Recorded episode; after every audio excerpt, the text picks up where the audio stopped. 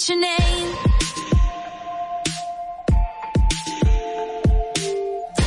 Cherry lips, crystal skies. I could show you incredible things. Stolen kisses, pretty lies. You're the king, baby. I'm your queen. Find out what you want. Be that girl for a month. Wait, the worst is yet to come.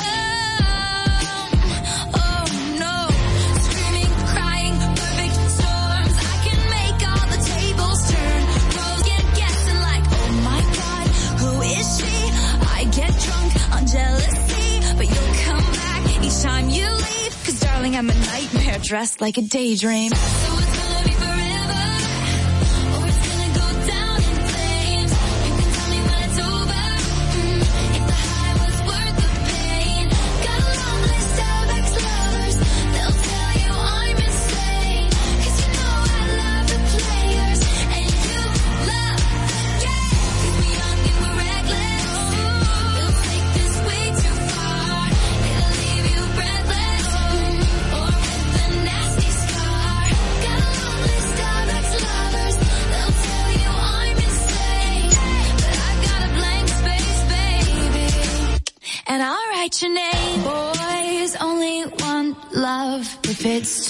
torture, turn war.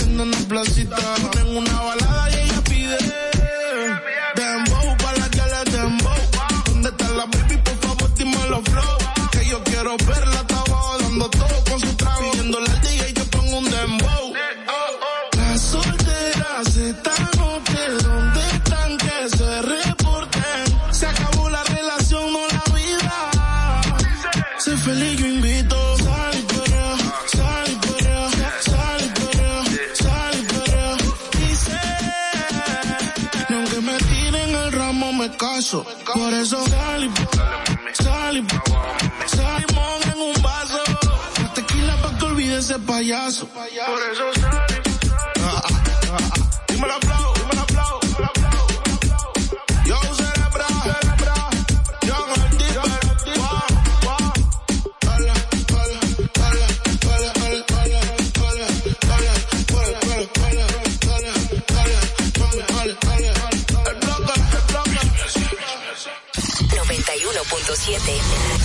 Roca. Roca.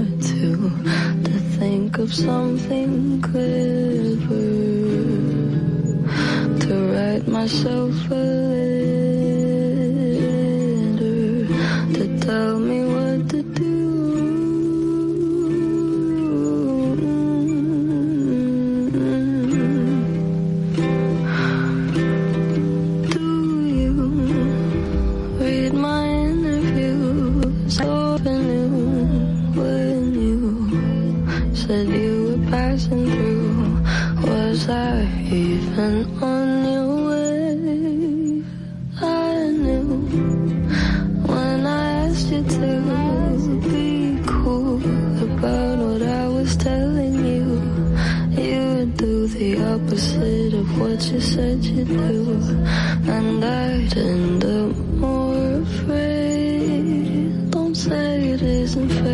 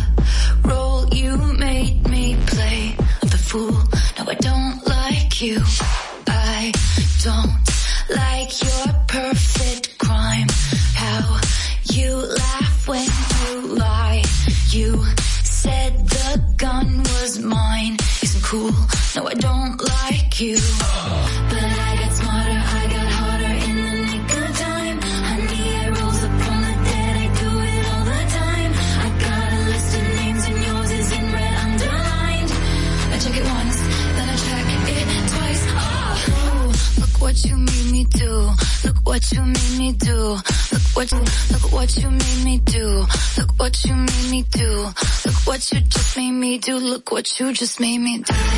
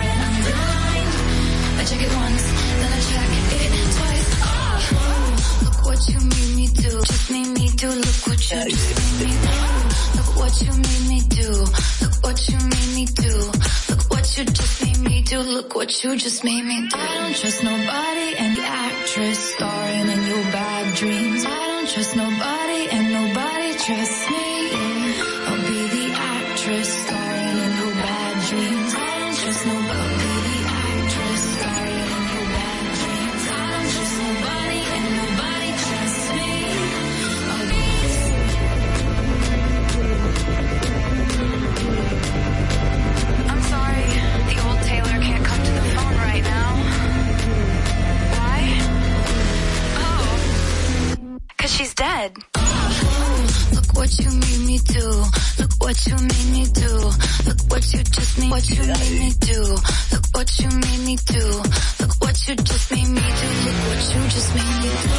Look what you made me do. Look what you made me do. Look what you just made me do. Look what you just made me do. Look what you made me do. Look what you made me do. Look what you just made me do. Look what you just made me do. 91.7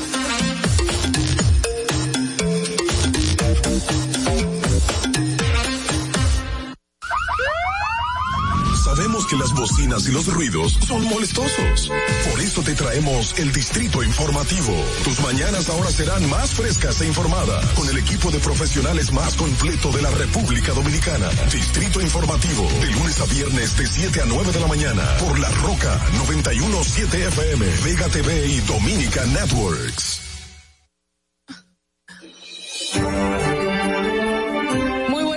Amigos oyentes, muy muy buenos días. Um, esto es Distrito Informativo, soy Mauvie Espinosa junto a mis compañeras Oglanesia Pérez y Carla Pimentel. Estaremos llevando las informaciones, debates y comentarios de interés.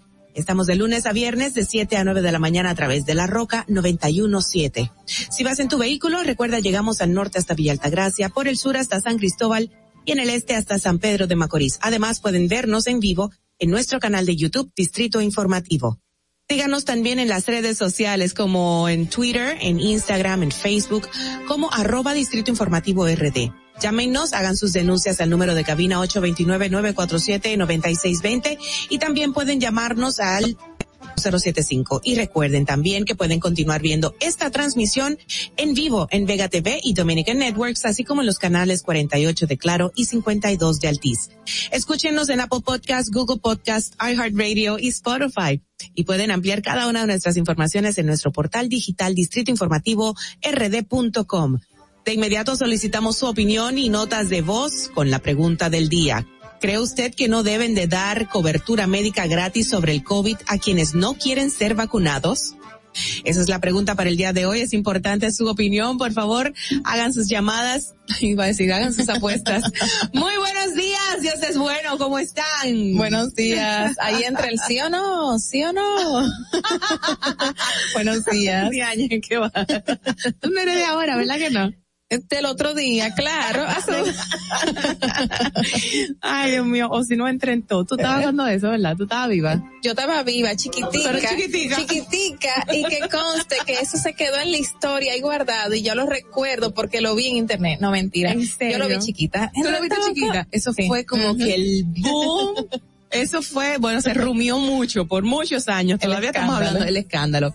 Y mira que Albert que de verdad me merece todo el respeto porque es una persona muy, muy preparada, una persona muy decente y a todos impactó que hiciera eso, pero de verdad a los años yo lo, yo lo conocí después personalmente, a muchos años después, y decía, wow, me quito el sombrero, Sí. eh, súper humilde, súper nice, súper preparado académicamente, cómo ha subido y escalado. Eh, y me contó, yo era limpiabotas y Ah, eh, me, me superé con becas y aplicando por aquí y por allá y de verdad el tipo te merece todo el respeto. No, no tengo esa dicha de conocerlo en persona, Sí. pero sí ya ha calado bastante. En, en los jovencitos, Sí. yo creo que lo han escuchado y lo han visto en internet. Mira, fue exactamente nos conocimos no, en, en el en el backstage del escenario del Teatro Nacional ante la premiación de los Premios Juventud. Ajá. Eh, ahí. Ahí lo conociste. Ahí nos conocimos rápidamente tras bastidores. bueno, señores, vamos a un día, un día como en años anteriores. Para que no se te olvide, en el Distrito Informativo, Dominica Networks presenta Un día como hoy. Un día como hoy, 25 de octubre del 2005, el director de la Oficina para el Reordenamiento del Transporte de Andino Peña anuncia el inicio de la primera línea férrea del Metro de Santo Domingo, cuyo costo dice desconocer. Un día como hoy, en el año 2014, muere a la edad de 74 años en Houston, Texas, el ex canciller y dirigente del Partido Reformista Social Cristiano, PRCC, Carlos Morales Troncoso, quien estaba afectado de leucemia desde hacía varios años. Un día como hoy, en el año 2011, la Superintendencia de Bancos de la República Dominicana, al conmemorarse su 64 aniversario, corona su celebración con la puesta en circulación de la efeméride La Banca en la República Dominicana ayer y hoy, enfocada en un recuento gráfico de la evolución del sistema bancario en el país, con aportes que servirán de consulta en el presente y para futuras generaciones. Para que no se olvide, en Distrito Informativo te lo recordamos, un día como hoy. Distrito Informativo. Bueno, a continuación, señores, las titulares, los titulares, las principales noticias eh, de- en Distrito Informativo, el nuevo orden de la radio para hoy, lunes 25 de octubre de 2021. La primera dice, el presidente de la República, Luis Abinader, advirtió a los dominicanos no visitar a la vecina nación de Haití ante la ola de criminalidad que los azota. Nosotros le hemos advertido a los dominicanos que no vayan a Haití, señaló con ímpetu el jefe de Estado y continuó diciendo no hay seguridad en Haití, no vayan, que no hay seguridad, haciendo referencia al caso de los choferes que se encuentran secuestrados en ese país desde principios de octubre. En otra información, la falta de combustible se ha convertido en un nuevo escollo para acceder a atención sanitaria justamente en Haití, un país donde las generadores, los generadores alimentados con derivados de petróleo constituyen la principal fuente de electricidad en instituciones. La Organización Médicos del Mundo alertó de la precaria situación en la que se encuentran los hospitales en los que ofrecen servicios a través de acuerdos con instituciones estatales. Bueno, siguiendo con Danilo Medina, buenos días. El días, días. de la República aseguró que el delito que ha cometido el Partido de la Liberación Dominicana es haberle servido al país de manera desinteresada a los más pobres, a los más débiles, a los más vulnerables, trabajar por los que menos tienen en el país, proclamó durante una actividad que encabezó en La Vega y donde aseguró además que dejó a los profesionales con salarios por encima de los 50 mil, bajó a profesores de motores y los montó en carro y camionetas. Bueno, por otro lado, un grupo de ciudadanos se reunió en la Plaza de la Bandera para expresar su rechazo a la presentación obligatoria de la tarjeta de vacuna contra el coronavirus, tal como dispuso el Ministerio de Salud Pública. Defienden con firmeza su posición contra las vacunas que se aplican para combatir la COVID-19. El argumento es que el gobierno viola la Constitución al limitar los derechos de quienes dicen rotundamente no a la vacuna. En otra información, el director general de la Policía Nacional, Mayor General Eduardo Alberto Ten, advirtió a los desaprensivos que piensen bien sus acciones, porque no da marcha atrás en sus ejecutorias de la Policía Nacional. a los desaprensivos, dice, lo llamamos a unirse a esa sociedad, a esa sociedad buena para no tener que tomar medidas que le lleven a las cárceles, expresó al encabezar una misa en agradecimiento a su designación. El pasado sábado y domingo se observó una baja en la afluencia de bañistas en la playa de Boca Chica. Esto tras la denuncia del director ejecutivo del Gabinete de la de Agua, Gilberto Reynoso Sánchez, quien señaló que al bañarse en esta playa las personas entran en contacto con dos kilos de heces fecales. Vendedores y empresarios tuvieron cuantiosas pérdidas por la poca presencia de personas en relación a otros fines de semana. Bueno, y por otro lado, el municipalista y presidente Domingo Ureña ve con mucha preocupación el deseo de prestante ciudadano por independizar el sector de Gurabo y elevarlo a municipio, donde dijo que toman partida como figura de esa iniciativa el ex expresidente Hipólito Mejía y el diputado Víctor Suárez. Perdón que me ría. Debemos decir que este tema no es nuevo ya que en otras ocasiones se habían realizado reuniones, consultas y campañas mediáticas con el fin de lograr el objetivo Gurabo municipio, afirmó.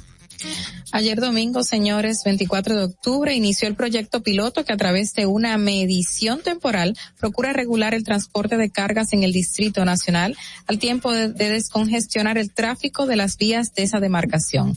Para los fines, las autoridades competentes hicieron acto de presencia en la intersección de la avenida 30 de Mayo con Gregorio Luperón y explicaron a los conductores de cargas el procedimiento de solicitud de los permisos y las ventajas que presenta la iniciativa para el tráfico y la model y la modalidad sostenible.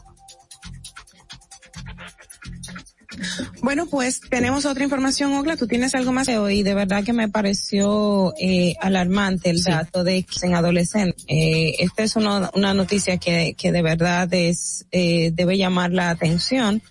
Mm, lo publicó el periódico Diario Libre y aquí dice, "Estudio- los suicidios en República Dominicana representan la tercera causa de muerte violenta en el país de tránsitos y a pesar de que en las últimas cifras registran una ligera disminución, los casos en adolescentes se mantienen en aumento. Según los últimos datos de la Oficina Nacional de Estadística, en 2020 se registraron 597 suicidios, un 1% que los reportados eh, en 2019 cuando el 7 el 17% eh, de los suicidios con relación al año pasado son de jóvenes eh, y a 2019 era de un 7% y este año es de un 17.7%. Wow, aumentó muchísimo. Sí. Hay que tener mucho cuidado Bueno, hasta aquí llegamos con nuestras principales noticias para el día de hoy, lunes, iniciando la semana, si anda nuestra, nuestro, nuestro país. Vamos a, vamos a saber cómo, cómo está el resto del mundo en la, en el resumen de las noticias internacionales, gracias a la voz de América.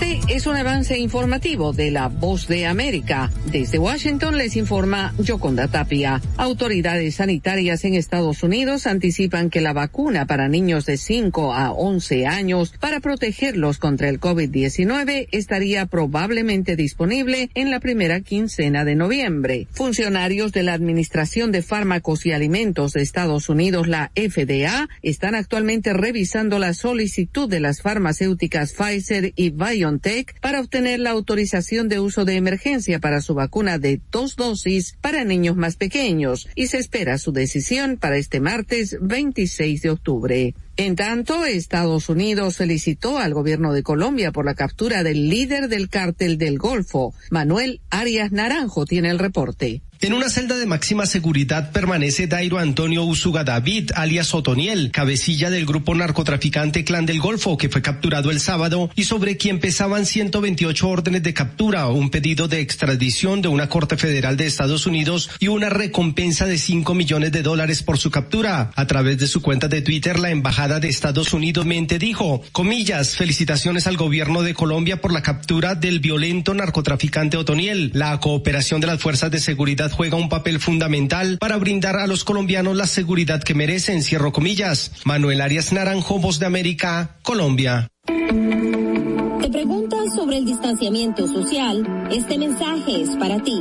¿Qué significa realmente? Significa evitar las multitudes para limitar la probabilidad de contraer o propagar un virus. En la práctica, significa posponer grandes eventos y para un individuo, mantener una distancia suficiente entre sí y los demás. Para obtener más información, visita boanoticias.com.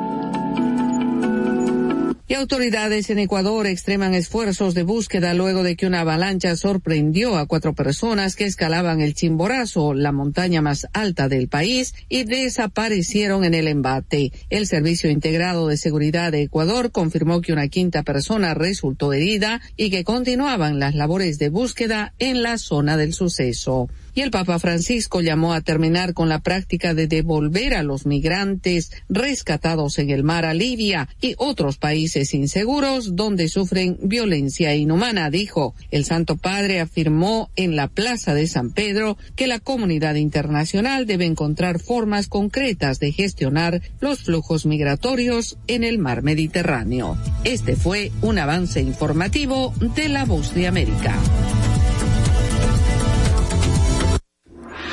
Estás disfrutando de Distrito Informativo con Maudi Espinosa, Ogla Enesia Pérez y Carla Pimentel. De inmediato escuchemos el comentario de la destacada periodista, colega nuestra. En el Distrito, Ogla Enesia Pérez. Bueno, señores, indiscutiblemente que en el día de hoy el tema que uno debe de referirse fueron a las declaraciones del expresidente Danilo Medina. Y quiero tomar no solo el de hoy, también está lo que pasó la semana pasada. Y definitivamente uno se pone a pensar qué puede estar pasando por la mente de Danilo Medina. Porque una persona, ya sabemos que él no es dado a hablar, se pueden contar las veces que dio un discurso públicamente, todo el mundo sabe de, eh, o se ha dicho de sus limitantes para eh, la expresión, o sea, para hablar en público y todo esto. No sé si la asesoría cambió o qué ha pasado. Sin embargo, la semana antepasada, la semana pasada, eh, Danilo Medina salió diciendo que el PLD no estaba muerto, que estaba de parranda. Y ustedes se imaginan todo lo que pasó. Esta semana, Danilo Medina dice que el pecado que hizo el PLD, que hizo el PLD, eh, la para los gente po- se cansó del bienestar. Para los pobres de su partido. Los pobres del PLD. Es, a- a- eso fue, yo creo que eso fue lo que le faltó agregar a, a ese comentario. Y definitivamente hay cosas que uno no puede eh, obviarlas. Claro que sí. Durante la gestión del PLD, República Dominicana se hicieron, en República Dominicana se hicieron muchas cosas. Hubo muchos cambios, infraestructura, modernismo, y fue parte del proceso de transformación natural que llevan los pueblos. ¿Por qué? Porque si no lo hacían, pues obviamente el país iba a quedar en, en, en rezago. Entonces también el mercado, todo lo que contribuyó a haya construido y haya cambiado a la República Dominicana en materia de infraestructura y otro y, y- en, en otros ámbitos y otra muy distinta es decir que el, pe- el pecado del PLD fue trabajar por los pobres. Y el presidente Medina sabe perfectamente que eso no es cierto. El pecado del PLD fue trabajar para ellos mismos. El pecado del PLD fue entender que este país era de ellos y aquí se hacía lo que a ellos les daba la gana. El pecado del PLD fue asumir que nosotros éramos borregos y ellos podrían hacer con nosotros lo que ellos querían. El pecado del PLD era entender que todo se definía en el comité central de ellos y, y en el comité político, porque el comité central es un poco más amplio. El comité central y eso era tal cual, era la línea. El pecado del PLD fue asumir que ellos podían tener todos los contratos del mundo y un poco más y beneficiarse a modo económico para ellos y sus familiares y eso no es. Este país no le, no le, a ellos no tenían que darle cuenta ni rendirle cuenta a nadie porque ellos eran los dioses y señores. El pecado de PLD fue dejar que en la onza se llevaran miles de millones de pesos. El pecado de PLD fue darle a Odebrecht más de 18 obras en República Dominicana en base a las mismas personas del PLD. El pecado del PLD fue tener el pecado del PLD fue comprar los tucanos y poner a República Dominicana en el ojo público otra vez por el tema de corrupción y robo. El pecado del PLD fue el tema de INAIPI. El pecado del PLD fue lo que pasó, en, tuvo que ver también con los ayuntamientos y los robos que se hizo a través de, de, de distintos ayuntamientos del país. El pecado del PLD estuvo en la ejecución del presupuesto nacional. El pecado del PLD estuvo en, en en, en la en la oficina llama esto de de eh, ahora se me va el, no, el nombre de, de la institución. O sea, el pecado del PLD estuvo en eso y en muchos más. El pecado del PLD fue tener una justicia a su antojo, a su medida, con la gana. El pecado del PLD fue imponer jueces y el que no respondía a su línea era simplemente o te quitarle escolta. Y recordemos el caso del que era presidente del Tribunal Superior Electoral, que ahora es de la Junta Central. Por una línea del PLD le quitaron el escolta en medio de la calle le dejaron sin seguridad. Entonces Danilo Medina quiere que le digáis que él está sufriendo de amnesia, porque este país no es pendejo. En este país no hay tontos. En este país se reconocen las cosas y olvida. El Ministerio Público tiene a su jefe de seguridad preso por un tema de una estructura mafiosa. El Ministerio Público tiene a dos de sus hermanos presos por beneficiarse de amparado en que eran hermanos suyos. ¿O usted quiere saber mucho más? Estados Unidos muchas veces le decía a usted el tema de la corrupción y cada vez que usted decía cuál corrupción salía un informe internacional sobre casos de corrupción en República Dominicana. Entonces el pecado del PLD no estaba, no es el haber trabajado por los pobres. El pecado del PLD fue trabajar por ellos, tener un, un una creerse dioses, dueños y señores y creerse por encima del bien y del mal. El pecado del PLD fue ese no fue trabajar por los pobres, no fue por el 4%, no fue por el tema de los profesores, no. El pecado del PLD es que creían que este, este patrimonio público era de ellos. Ese fue el pecado del PLD. Fernando. Distrito Informativo. En el Distrito Informativo te presentamos el comentario de la periodista Carla Pimentel. Cualquiera quiere seguir con ese tema, señores, porque ese tema se pone, Dios mío, fue tan indignante, pero me voy a, voy a, cambiar el tema. Eh, ayer salió una noticia, una información y hoy todavía está en los medios de que se eliminan su exoneración, o sea, las exoneraciones de vehículos le deben aumentar los salarios. ¿Cuándo medio? Ay, ay, ay. Pero me indignó bastante. 175 mil pesos y 300 zona, la demarcación, todas las características que conlleva eh, su espacio, la cantidad de población, todo.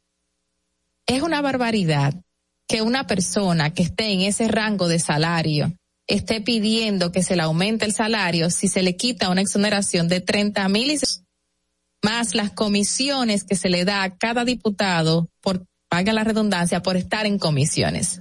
Solamente por estar en una comisión, ya sea de Hacienda, de donde se reúnen cada cierto tiempo, evaluar proyectos de ley o solicitudes que se le hacen, también ellos se llevan una cuota mensual solamente por participar en comisiones. Imagínense que un diputado, un senador, lo que sea, esté en cinco o seis comisiones y además de todo, por participar en el hemiciclo, por ir a las sesiones, también se le da un beneficio. Y aparte de todo eso, tienen gasto de representación, tienen otros beneficios que le llegan. Eh, y, y es indignante que por el simple hecho de que se esté evaluando el tema de las exoneraciones, que es, es válido, porque sabemos lo que ellos hacen muchos para no generaciones que las venden los trabajos, los negocios que se llegan a hacer con ellas. Es insólito que hagan esas peticiones. Tienen que aumentarle los salarios. Y para colmo, ellos, y, y bueno, podemos decir que en cierta manera es hacen en el aspecto de que se le quite también a procuradores, a, a jueces, a miembros de la Junta Central Electoral. Ok, podemos evaluar ese punto, pero tristes legisladores que se ha comprobado son las ventas que se están haciendo de las mismas. Y ok, estas instituciones, estos representantes judiciales y de otras instituciones también tienen, deberían regularse. Pero el hecho de hacer esa comparación es y con otras instituciones que hasta el momento que puede ser que sí, que estén vendiendo y haciendo negocio con las exoneraciones, pero nosotros no hemos tenido una investigación que nos avale. Usted no tiene ese aval de que realmente se están haciendo esos negocios de esas, de esas instituciones, no se compare. Tristemente no se puede comparar, no tiene derecho a compararse. No salga así a la luz diciendo, ah, no, si me quitan las exoneraciones, me tienen que aumentar el salario. Y la gente que gana aquí 15 mil, 20 mil pesos, que ahora es el sueldo supuestamente mínimo que existe en el mercado, con mil pesos todavía. Es decir, que es insólito y es indignante para la población dominicana el hecho de que un diputado salga a decir que deben de aumentar los salarios y se le quitan exoneraciones de 30 mil y 60 mil dólares, que usted para nada debería tener ese beneficio porque usted no es superior. Y sí, es verdad, tienen que salir a la calle a hacer eh, proselitismo, tienen que buscar votos y no debería ser así. Yo debería votar por el legislador que yo considere y que trabaje bien para mí. O sea, el representante, que hay representante ahí. No el que me dé 500 pesos para un picapollo. Digo, ya no se están usando los picapollos, ahora es que se usa, pero es insólito, es insólito, señores, que usted, señor diputado, quien sea que, que esté mencionando de que se debe de aumentar los salarios, es insólito que usted Distrito, estás disfrutando de Distrito Informativo con Maudi Espinosa, Ogla Enesia Pérez y Carla Pimentel. Increíble, increíble. El comentario de Ogla ha revolteado. Lo dice así, ha revuelto. Revuelto. Revolteado creo que es una página. Estamos en Dominicana, se ha revolteado Sí. todo el mundo, me están escribiendo ahí, inclusive, bueno, por nuestro WhatsApp del grupo también han comentado que bravo por ti, porque de verdad te, te ha hecho eco del sentir de, de todo un pueblo. Y lamentablemente, ¿de dónde surge el comesolismo? Esa es una burla, señor. Es una Comesolismo. burla. Comesolismo. Comesolismo.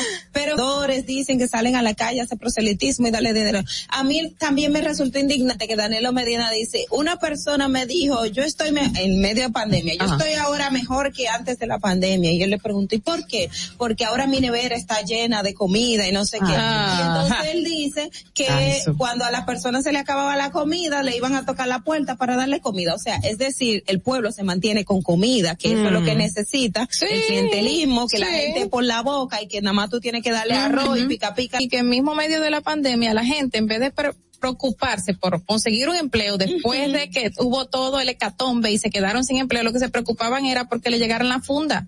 Y Exacto. decía de que, ay, ya Gonzalo no va a traer la funda, porque Gonzalo se encargó, señores, Ay, sí. de repartir durante la campaña electoral una cantidad de alimentos con su cara para colmo. Porque si tú vas a llevarte una fundita a una gente, ¿por qué razón tú tienes que ponerle la cara del precandidato Porque, o candidato porque Trujillo? Trujillo se ha extendido todavía. O sea, es- Trujillo existe. Exacto, pero yo, yo entiendo que esa es una burla al pueblo burla. dominicano, señores. Eso es una falta de respeto y por eso genera indignación y creo que Carla y yo coincidimos en que Claro. queríamos tocar el tema por eso mismo. ¿Por qué? Porque es que usted no puede burlarse del pueblo en ese sentido. Y, y ayer él iba a decir otra vez, estaban de parranda, él, él lo, lo agarró y dijo, estaban vi- vivitos. Entonces, tú dices, ¿cómo tú le faltas el respeto Pero señor, ¿y dónde me dejan el sentido? comentario de, de la ex prim- eh, vicepresidenta? Ah, Eh, Margarita. Margarita también diciendo, de verdad, para mí fue otra Tú- tú burla, sabes otra que, burla. que realmente es chistoso porque Ujú. Danilo era un presidente mudo. Perdón, Exacto. entrando, exacto, exacto. Danilo era Pero un ¿por qué un año mudo? después él habla? ¿Por qué un año Porque después él habla? que hacer, Porque eh, ya pasaron porque, porque su cometido ya se cumplió. Pero supuestamente, señores, la justicia va a seguir investigando. Entonces van a caer otros que tienen que caer y no sabemos a dónde vayas a parar. Como esperamos. Eh, entrando en contexto, antes de recibir esta llamadita, entrando en contexto con lo que dijo la ex primera, ¿cómo se llama? La vicepresidenta, la ex vicepresidenta, eh, Margarita Cedeño, dijo que el gobierno le ha robado la esperanza y la alegría a los dominicanos. Oh, wow. Buenos días, ¿quién nos habla? Ay, la tumbé. Ay, la tumbé, la tumbé yo, sorry, perdón. A mí me, me recuerda, otra vez, por favor. Por favor. me acordé ahora. Ahí está, ahí está, ahí está. Buenos días, ¿quién nos habla? Hola, Josefina. Eh, entiendo que habrá que darle un curso intensivo de manejo telefónico a la señorita Maui. Ay, lo siento mucho, lo siento mucho. Por favor, no me someta legalmente, ok, por favor. Estoy eh, muy conteste con los comentarios. ¿Está muy de qué? las dos, muy conteste, muy, muy de acuerdo con los comentarios de las dos eh, jovencitas que tienes ahí a tu lado. Especialmente el tema de las exoneraciones. Sí. Eh, la jovencita Carla dice que personas que ganan 15, 20 mil pesos eh, tienen que financiar sus vehículos. Y yo no entiendo por qué estos legisladores no más que es el banco de la ciudad del, del país para obtener un vehículo, ya sea del, del monto que ellos quieran. Porque es que estas exoneraciones se prestan a negocios. Si ustedes, la mayoría de los 144 diputados y y ¿cuántos senadores son? Una, una retajila, como dicen. Ciento y. Ciento setenta y algo, yo creo. Sí.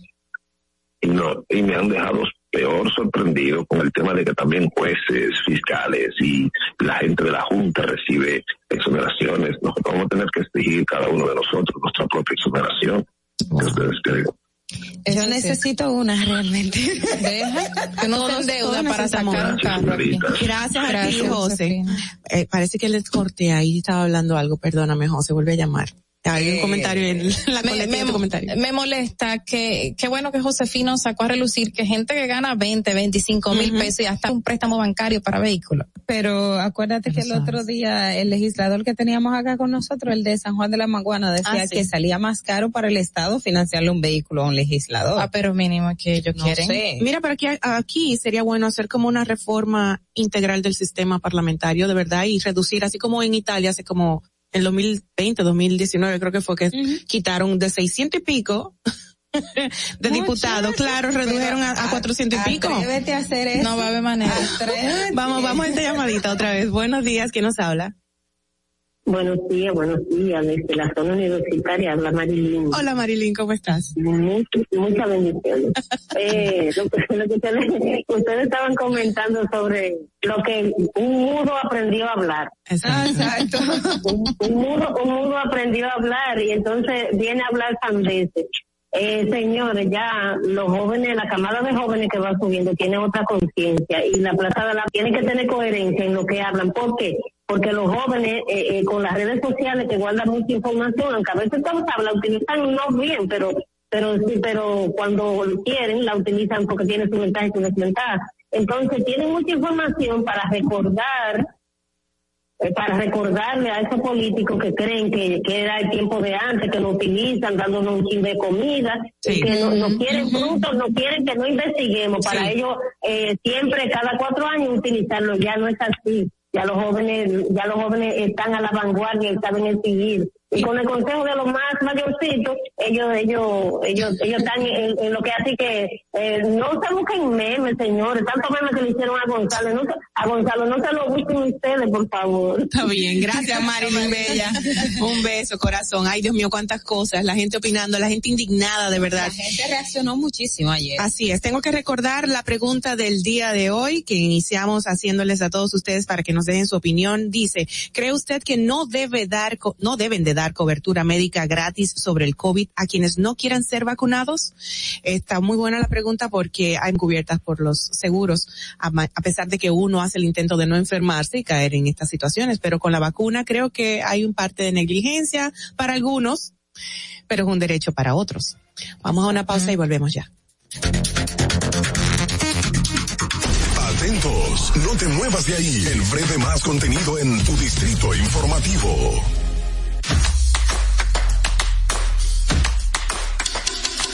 Mira tú, que estás chateando en el celular. Ven a vacunarte. Yo tengo mis tres vacunas. Mi esposa tiene sus tres vacunas. No le podemos dejar esto solamente al gobierno, porque es para bien para todo. Lo mejor es que todo el mundo se venga a vacunar para que esto ya se termine de una vez por todas. Ya yo me vacuné. Ahora. A ti. Ahí mismito donde estás. O tal vez aquí, recostado bajo una mata de coco. O en la arena tomando el sol. O dentro del agua, no muy al fondo. O simplemente caminando por la orilla. Ahí mismo, abre tu nueva y sin costo. La creas en minutos con cero pesos desde Móvil Banking Personal. Ábrela donde quieras. Solo necesitas tu celular. Banco PH de León. Si deseas tener acceso a todo lo que pasa en República Dominicana, debes obtener Dominican Networks. Es el primer sistema de cable dominicano para los dominicanos en el exterior. Aquí podrás disfrutar de todos los canales de televisión de República Dominicana, noticias, deportes, música, farándula y entretenimiento 24/7. Solo debes descargar nuestra aplicación en Roku, Amazon y Apple TV. E inmediatamente vas a disfrutar de todo el contenido de República Dominicana. Dominican Networks. Ahorrar para poder avanzar. Ahorrar porque se quiere progresar. Ahorrar tranquilo yo estar. Se siente así y así. Qué bien se siente ahorrar. Como el cero de oro de apago. Que con 500. Siente muy cool y cuando ganas, mucho mejor. Cero de oro, 10 apartamentos y cientos de miles de pesos en premios. Cero de oro de APAP, el premio de ahorrar. La República Dominicana había perdido la confianza en nuestras instituciones. Por los dominicanos y dominicanas, esta administración ha asumido el compromiso de abrir las puertas de la transparencia, de la integridad y del control. Es por eso que la Contraloría General de la República Dominicana ha implementado nuevos controles para llevar eficiencia y garantizar la buena ejecución de los fondos públicos. Contraloría.gov.do. Gobierno de la República Dominicana. En Banreservas hemos apoyado por 80 años la voluntad del talento dominicano, identificándonos con sus más importantes iniciativas, para que quienes nos representan siempre puedan mostrar lo mejor de nosotros.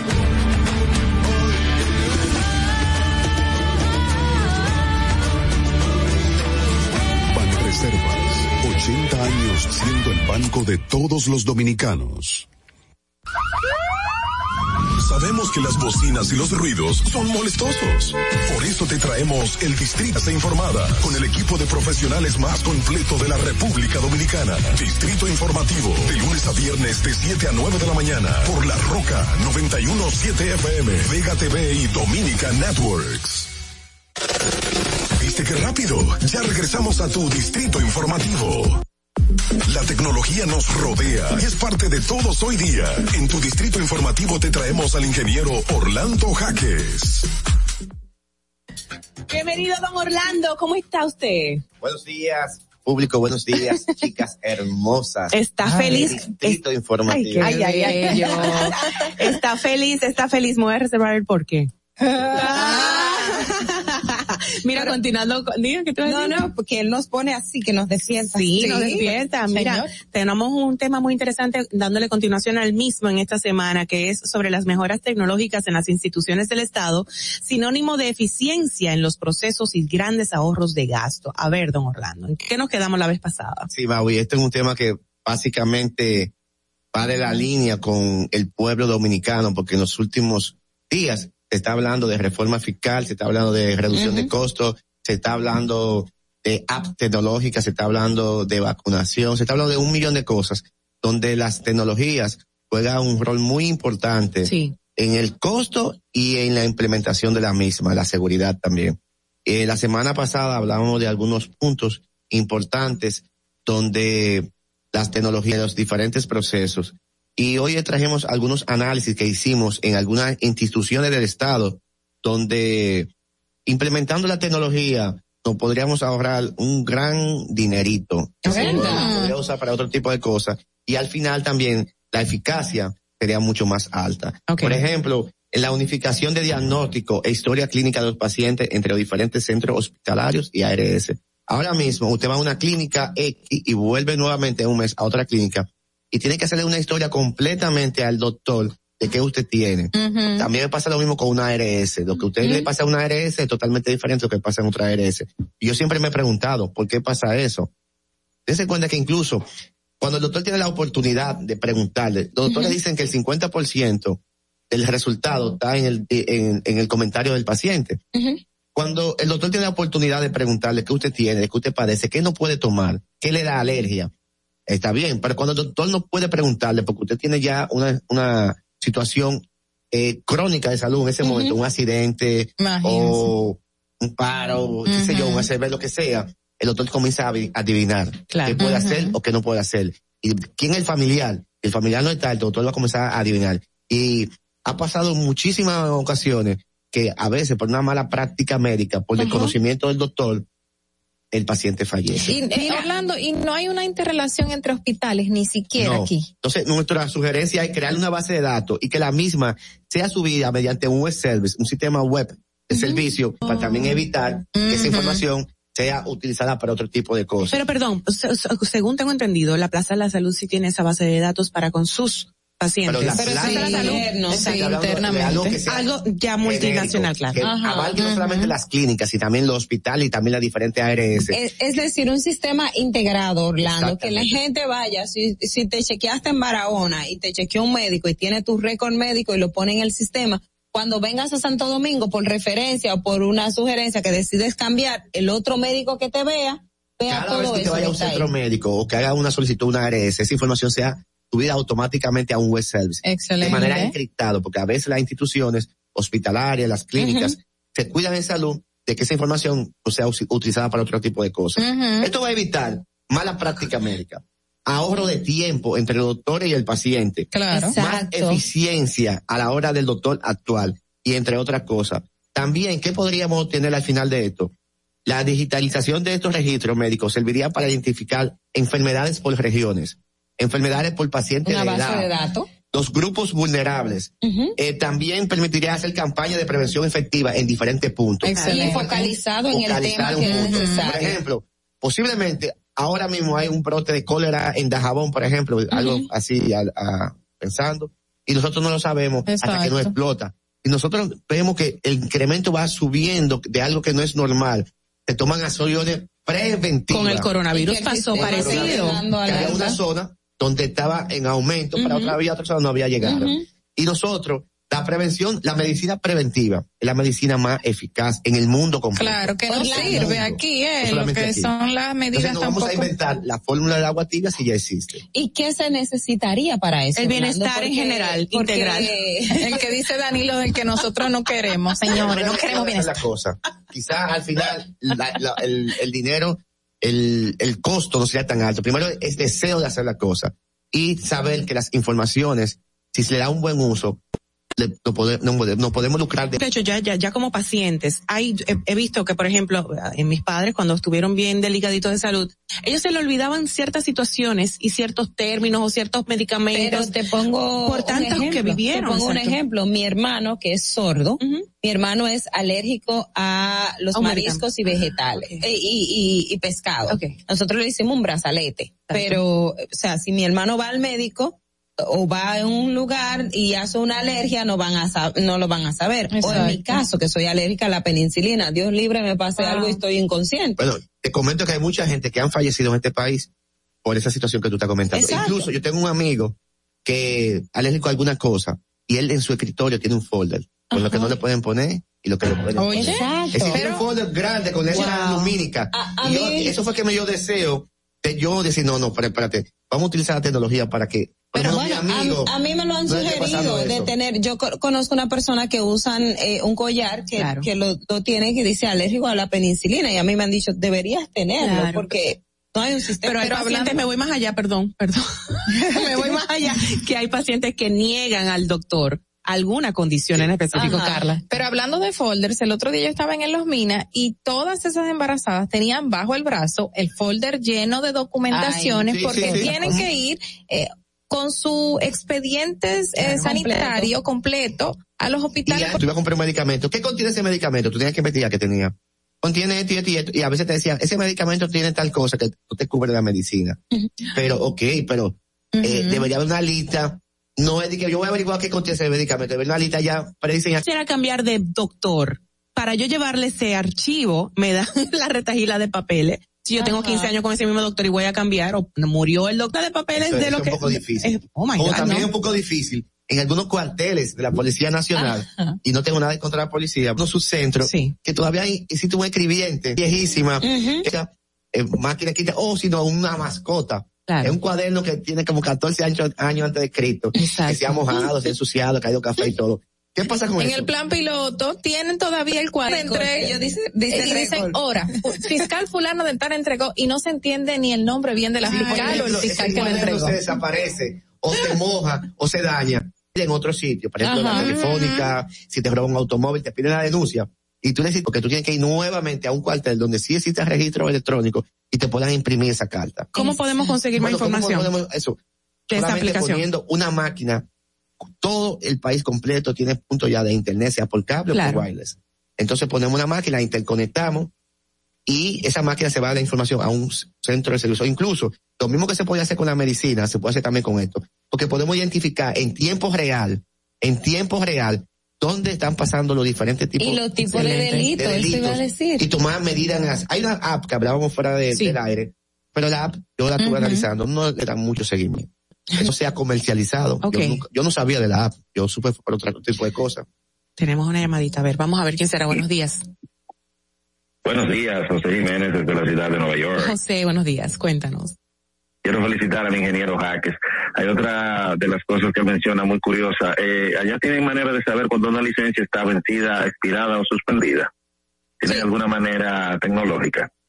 Sí, el, el sistema lo tiene. En el que tiene el Intran, te pone y lo- En la calle pueden verificar eso desde cualquier med, desde si usted tiene alguna manera, algún dispositivo, un celular o algo donde ellos pueden acceder o tú debes ir a, a la Intran. Ah, para, para darte cuenta. En la calle. En la calle no, ellos no lo tienen en la calle. Solo si te ven la licencia y te dicen, y una vez me dijo uno de que la suya está casi vencida. Digo yo, él no sabía la fecha, ya la mía estaba vencida. no vio la fecha. Bueno, pues ingeniero, me escuche, ingeniero, a ver qué, qué, qué usted recomienda de eso. Gracias, José. José, muchísimas gracias. Un punto muy interesante. Incluso dentro de mi punto, yo tengo uno que se llama sectorización de placas por provincia. ¿En, qué, en qué consiste eso? Bueno, lo primero es dividir o regionalizar las placas del país, como existe en otro estado, eh, por ejemplo en Estados Unidos, valga la redundancia, donde cada ciudad tiene una placa diferente, Exacto. un color diferente, una letra diferente y una marca diferente. Inmediatamente pasa eso, el AMET, si tiene que entrar en ningún sistema, te dará cuenta de dónde es esa persona. Incluso puede llamarte a un tipo de alerta. Eso es Ok, lo primero. Si pasa alguna situación diferente, él puede identificar, no, la persona que le ocurrió eso es de San Juan, o es de Elías Piña. Ya tiene una idea. Cuando te vas reduciendo la zona, la posibilidad de dar con el punto es mucho más amplia. Eso es lo primero. Lo segundo es un escáner de placa a distancia. Es decir, que el policía del tráfico, un Eso escáner a distancia, buenísimo. pueda saber que él todavía no está viendo la licencia físicamente. ¿Descama a distancia? Escana a distancia. Ajá, escaneo. Escaneo. Ajá. Puede saber si esa licencia que del dueño de ese vehículo, del dueño del vehículo, porque todavía no sabe quién lo está manejando, pero sí puede saber esa licencia, esa placa, a quién corresponde. Y puede ver si esa persona tiene la licencia vencida. Puede ser una triangulación web de placa conductor mediante una, un desarrollo, ahí sí se lleva un desarrollo, desarrollo tecnológico, de hacer una combinación entre la PGR, la Procuraduría General de la República, la, el asunto de tipo de proceso pendiente con la justicia. Sale ahí. Te sale, da una Ese ley. récord E. Incluso a, la policía, donde, a interior de policía, perdón, donde yo hablaba que, que crea un equipo, incluso ya te cotiza el equipo fuera del país, Sí. fijo, y el equipo iba censando cada vez que pasa una placa. Y cuando exista una placa de esta, con un conductor que tenga una, algo pendiente de la justicia, O sea- amarillo, verde o rojo.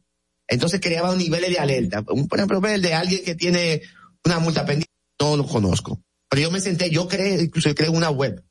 Que yo le hice una web, yo presento un proyecto sobre Sí, eso. sí. Es que, bueno, todo el mundo le pareció muy chulo, muy bien, pero nunca. Pero no la aprobaron. Entonces, ¿qué pasa con esto? Él le iba a dar una alerta y a inmediata, el, el policía de calle no iba a saber nada. A- Es solamente un bombillo que le encender la máquina. ¿Y cómo está? Bueno, lo primero es voluntad. Voluntad. Voluntad. Y lo segundo es comenzar a organizar informaciones, porque las Claro. informaciones están una por un lado, y es unificar esa información. Cuando tú la unifiques, se crea un sistema de encriptación punto a punto, end to end, para salvaguardar la información, porque nadie quiere hacer un problema de seguridad en el aspecto de eh, la privacidad y el robo de, de la información o que dentro de las mismas autoridades las mafias que existen, por ejemplo, alguien que tiene una alerta y, y uno que, que conoce cómo se maneja le dice, mira, tienes una alerta, ¿y ¿cómo se podría manejar? Por eso yo siempre he hablado de generar código, de generar colores.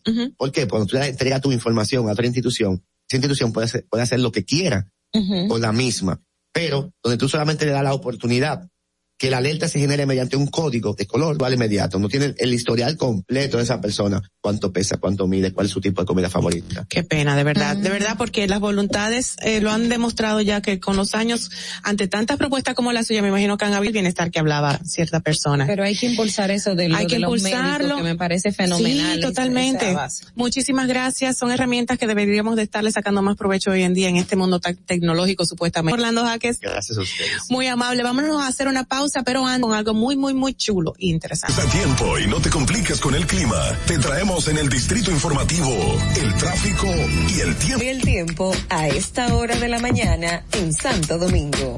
Se registra tráfico pesado en toda la avenida Máximo Gómez, en Expreso Avenida 27 de Febrero, en la calle Marcos del Rosario en Santa Cruz, hasta la avenida Emma Balaguer en Lo Guaricano, Francisco del Rosario Sánchez, avenida Padre Castellanos, en la carretera Mella y en la carretera de Mendoza, gran entaponamiento en el elevado avenida Doctor de Filló, en la avenida México en Villa Francisca, hasta el Pida Monumental, hasta la autopista Juan Pablo Duarte, y tráfico muy intenso en toda la avenida Las Américas.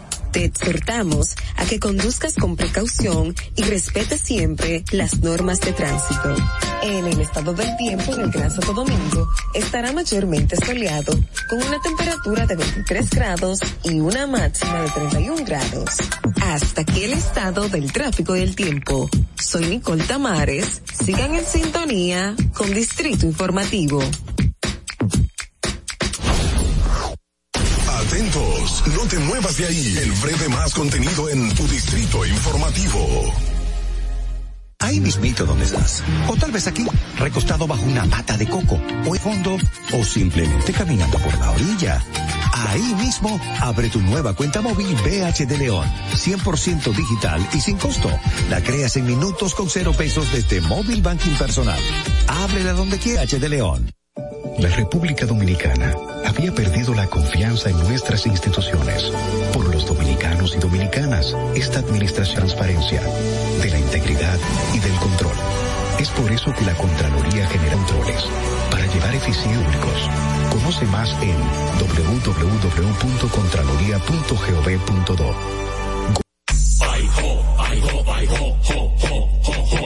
Para poder avanzar.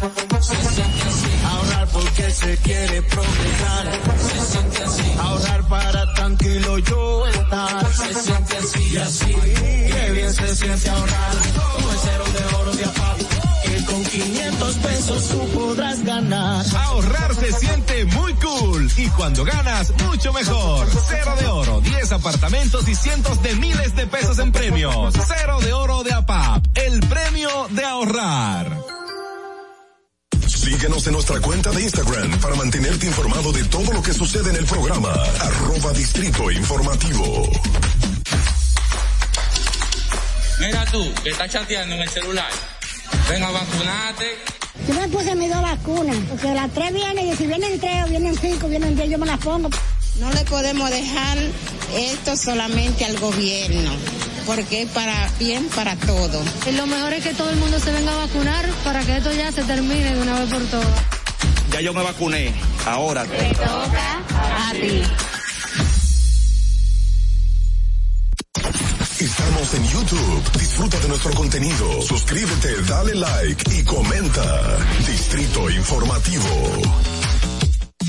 Si deseas tener acceso a todo lo que pasa en República Dominicana, debes obtener Dominican Networks. Es el primer sistema de cable dominicano para los dominicanos en el exterior. Aquí podrás disfrutar de todos los canales de televisión de farándula y entretenimiento 24/7. Solo debes descargar nuestra aplicación en Roku, Amazon y Apple TV. E inmediatamente vas a disfrutar de todo el contenido de República Dominicana. Dominican Networks. En Banreservas hemos apoyado por 80 años la voluntad del talento dominic importantes iniciativas para que quienes nos representan siempre puedan mostrar lo mejor de nosotros.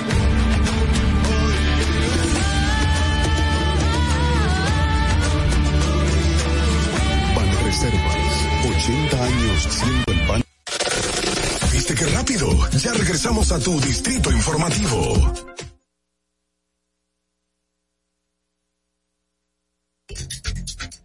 Bueno, de regreso, esto es Distrito Informativo. Debo de, de, recordar la pregunta del día, sí, por favor, ¿verdad? Que sí dice la pregunta médica gratis sobre el COVID a quienes no quieran ser vacunados. Pueden llamarnos, dejar sus notas de voz, pueden dejárnoslo por escrito en nuestro canal de YouTube o en cualquier otra de las redes, Twitter, Instagram o como usted prefiera. Vamos a presentar en esta ocasión, eh, tenemos en línea ya a una persona de seguridad con más de 20 años de experiencia armas y producción cinematográfica, certificado como asesor y consultor así como investigador en seguridad privada en como máster instructor de tiros en República Dominicana, Israel y Estados Unidos, certificado como armarero de cine en República Dominicana.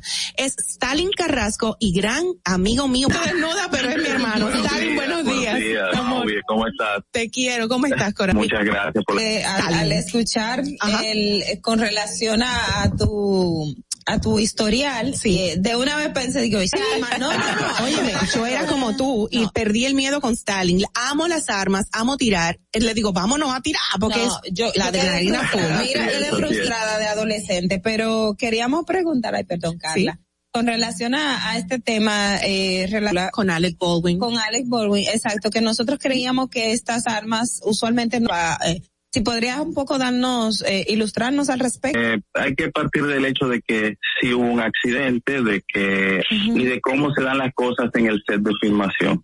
Eh, realmente una diferencia entre una pistola y un revólver. Okay. El revólver es, es, probablemente el arma que hayan utilizado, ya que era un western, de, en, ubicado en la pistola todavía no se había hecho tan popular el revólver que usaban uh -huh. los, eh, los todo lo que es un revólver es un arma de fuego que eh, posee un cilindro masa o tambor con varias recámaras donde se colocan las balas sí. y cuando se presiona el disparador pues el, el cilindro gira eh, y se van produciendo los disparos okay.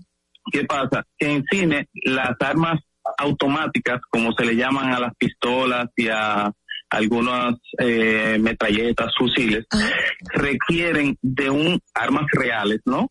Re oh. Requieren de un aditamento, de un aditamento para que puedan realizar su ciclo funcional normal, balas reales, pero lo que utilizan es cargas de salva o como le llaman en cine blanks, o sea, Ah, blank okay. eh, que no tiene proyectil. Uh -huh. En el caso del revólver no requiere, digamos así, no requiere el aditamento para que pueda funcionar regularmente o como lo haría regularmente. Por lo tanto, el arma o salvas. En el caso de las pistolas, uh -huh. no pueden disparar, eh, aunque la pudiese disparar, pero tiene, digamos que un aditamento dentro del cañón eh, que reduce el, el diámetro del cañón, por lo tanto, se pudiese inclusive explotar el arma si disparan una bala real con ella. Okay. O sea, Stalin, o sea, que eso dependiendo de la filmación que se esté haciendo, se va a utilizar un X tipo de arma y sea ya con ese aditamento real o no. Sí, pero eh, como hago eh, la aclaración, en el caso del revólver, ese aditamento no es necesario. Oh. Recordemos que en las pistolas es necesario para que puedan hacer varios disparos consecutivos como si fueran tiros de verdad. Okay. Sin ese aditamento, aunque tenga balas de salva, una pistola no podría hacer lo que se llama el ciclo eh, ordinario del disparo. Sí. Okay. Por lo tanto, no va a botar el casquillo como lo vemos, que salta el casquillo, sí. eso es producto de la presión de los gases. En el revólver no, no bota los casquillos, sino que cada vez que presiona el disparador. Una pregunta, Stalin, eh, con, con sí. este tema ya en específico de Alec Baldwin rodando esta película y tuvo este accidente con estas dos personas, uno fallecido, uno herido. ¿Qué, ¿Por qué él manipula el arma? ¿Qué lo puede llevar cuando él sabe, como un actor ya tan veterano, de que hay reglamentos? Según tú me has dicho con las películas películas que se han rodado aquí de Estados Unidos, uh -huh. que han venido a rodarla acá, y tú has estado siendo parte de ellas con el manejo de las armas, instruyendo a los actores para el buen manejo y se vea más real en la, en la escena. ¿Cómo Alec Baldwin juega con un arma de esta naturaleza? No, eh, voy a ser muy claro por algunas informaciones que he levantado okay. y lógicamente basado en mis experiencias. Adelante. Lo primero es que no hay armas, pero no hay, no hay municiones reales en el set que entrega las armas y debe revisarla y decir que el arma si está cargada o descargada. Normalmente se dice arma fría cuando el arma no está descargada porque se está utilizando en el set y arma uh -huh. caliente cuando está cargada con los blanks o, o salvas. Uh -huh. eh, en este caso, él estaba haciendo la práctica eh, normal, ¿no? De que antes de una escena tú estás ensayando tu escena, eh, inclusive no tiene que ser un ensayo general, puede ser tú haciendo solamente la parte tuya. Sí. Eh, desenfundas el arma y haces lo que tienes que hacer. Punto. ¿Qué pasa? Que muy probablemente le entregaran un arma diciéndole que estaba descargada. Él no es el técnico. Él Claro. tiene un No, personal solo- para eso. y él tiene que la darle las garantías a la producción completa de que está siendo manejada por una persona eh, experta, designada para eso, y le entregue el arma. Desafortunadamente, él va a actuar en función de eso. Eh, de hecho, uno diría, "¿Y pero ¿y por qué le estaba apuntando a ella? No, un movimiento de desenfundar su arma y disparó simplemente asumiendo que estaba descargada y en dirección a esa persona. ¿Y cuál es la repercusión, Stalin, o consecuencia a raíz de esta Legales, situación? legalmente. Exacto, legalmente hablando, a raíz de esta situación que se presentó allí. Mira, recuérdate que cada localidad o país tiene sus legislaciones.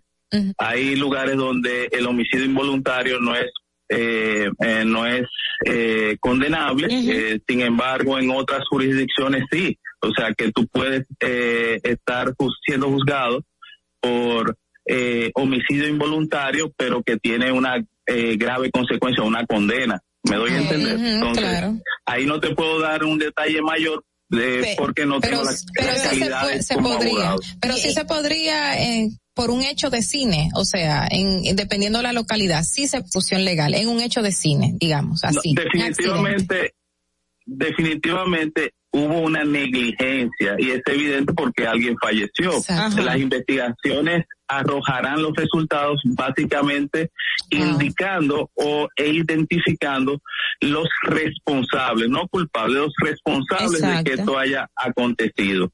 Eh, hay que tomar en consideración que eh, eh, la persona encargada de las armas en esa producción, una dama, era su segunda eh, producción como armera.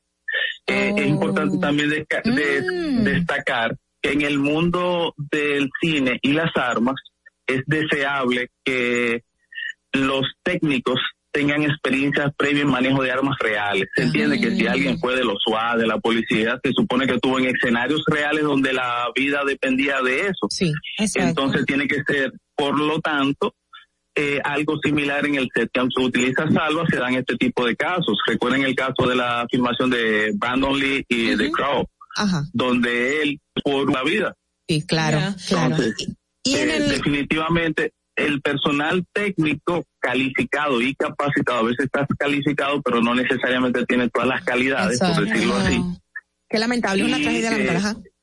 Lamentablemente este tipo de cosas eh, acontecerán. El en que el se caso, use- ay, perdón, perdón que te interrumpa. No, en no, el no, caso de adelante. República Dominicana, nosotros somos un país que está abierto y, y estamos promoviendo el, el tema del cine y tenemos estudios y todo esto en nuestro país. Nuestra legislación contempla esa parte, cómo, cómo está contemplado que, que, Que se han pasado accidentes de este tipo. No, y, y si hay incluso condena eh, eh, para estos casos en la legislación dominicana referente a, a filmaciones de Mira, indistintamente eh, te puedo decir que la ley sigue siendo la ley, no importa dónde estés. Eh, Hablando de República Dominicana, las condiciones, una investigación determinaría, pero entiendo que de manera puntual, como lo planteas, no tenemos nada, sino que la existe la ley y como tal se eh, eh, ante un caso como este, pues se harán las investigaciones y las ponderaciones de la ley en particular. Eh, bueno, es buena, me- gusta tu intervención porque nos llama a reflexión con el tema legal que tú haces, esa referencia, o sea que de verdad sería bueno ponderarlo y reformar la ley. en este Reformularlo, sí, claro. Reformularlo para, para amparar, bueno, las partes afectadas. En este caso de Alec Baldwin que hacíamos Correcto. referencia, no solamente la que ha fallecido y su familia son los que se impactan, sino la misma familia de, de Alec Baldwin y todo el equipo crew se quedan impactados y la sociedad en sí nos impactamos igual. Gracias Stalin Carrasco con Con nosotros muchísimo gusto. te queremos, te quiero mucho y nada, es certificado técnico armadero, como dije, profesional de seguridad por más de 20 años y bueno, un instructor de, de larga data eh, con el manejo de las armas tanto aquí como fuera del país. Gracias, Stalin, te quiero. Hasta luego. Bye, mi amor, bye, bye. Bueno, nosotros vamos a continuar de directo, ¿verdad? Darle formalidad. Estás disfrutando de Distrito Informativo con Mauvi Espinosa, Ogla Enesia Pérez y Carla Pimentel. Comentario de la comunicadora. En el Distrito Informativo te presentamos el comentario de la comunicadora Rosa Grullón. Aquí está doña Rosa Grullón. Yo estaba asustada porque ya, ya pasamos con, con Carla, pero no es Rosa Grullón. ¿Cómo estás? Bienvenida, querida. No, ustedes saben que, como yo les he dicho, yo siempre las escucho. Nos trae, nosotros dijimos, yo quiero la energía de Rosa. Y sí, Rosa, qué bueno estaban los patelitos que tú no trajiste Ay, sí, vez. ay, de verdad. ¿Es en serio? No, no, yo no traje más porque realmente ustedes saben que yo lo que no quiero para mí no lo quiero para otra persona, ¿verdad? Entonces, que no engorden, ¿no? Rosa, Rosa, de- demostrado que el pueblo responde por comida, porque si te lanzas como regidora vas a ganar por nosotras. No. Por los patelitos, los patelitos. No, no, no, bien. No, por Sí. lo buena que es Rosa. El Anoten- tema. Anoten eso ahí, porque Carla dijo, ya después que yo escuché cuánto gana un, Un diputado. mi amor, se me han abierto los ojos.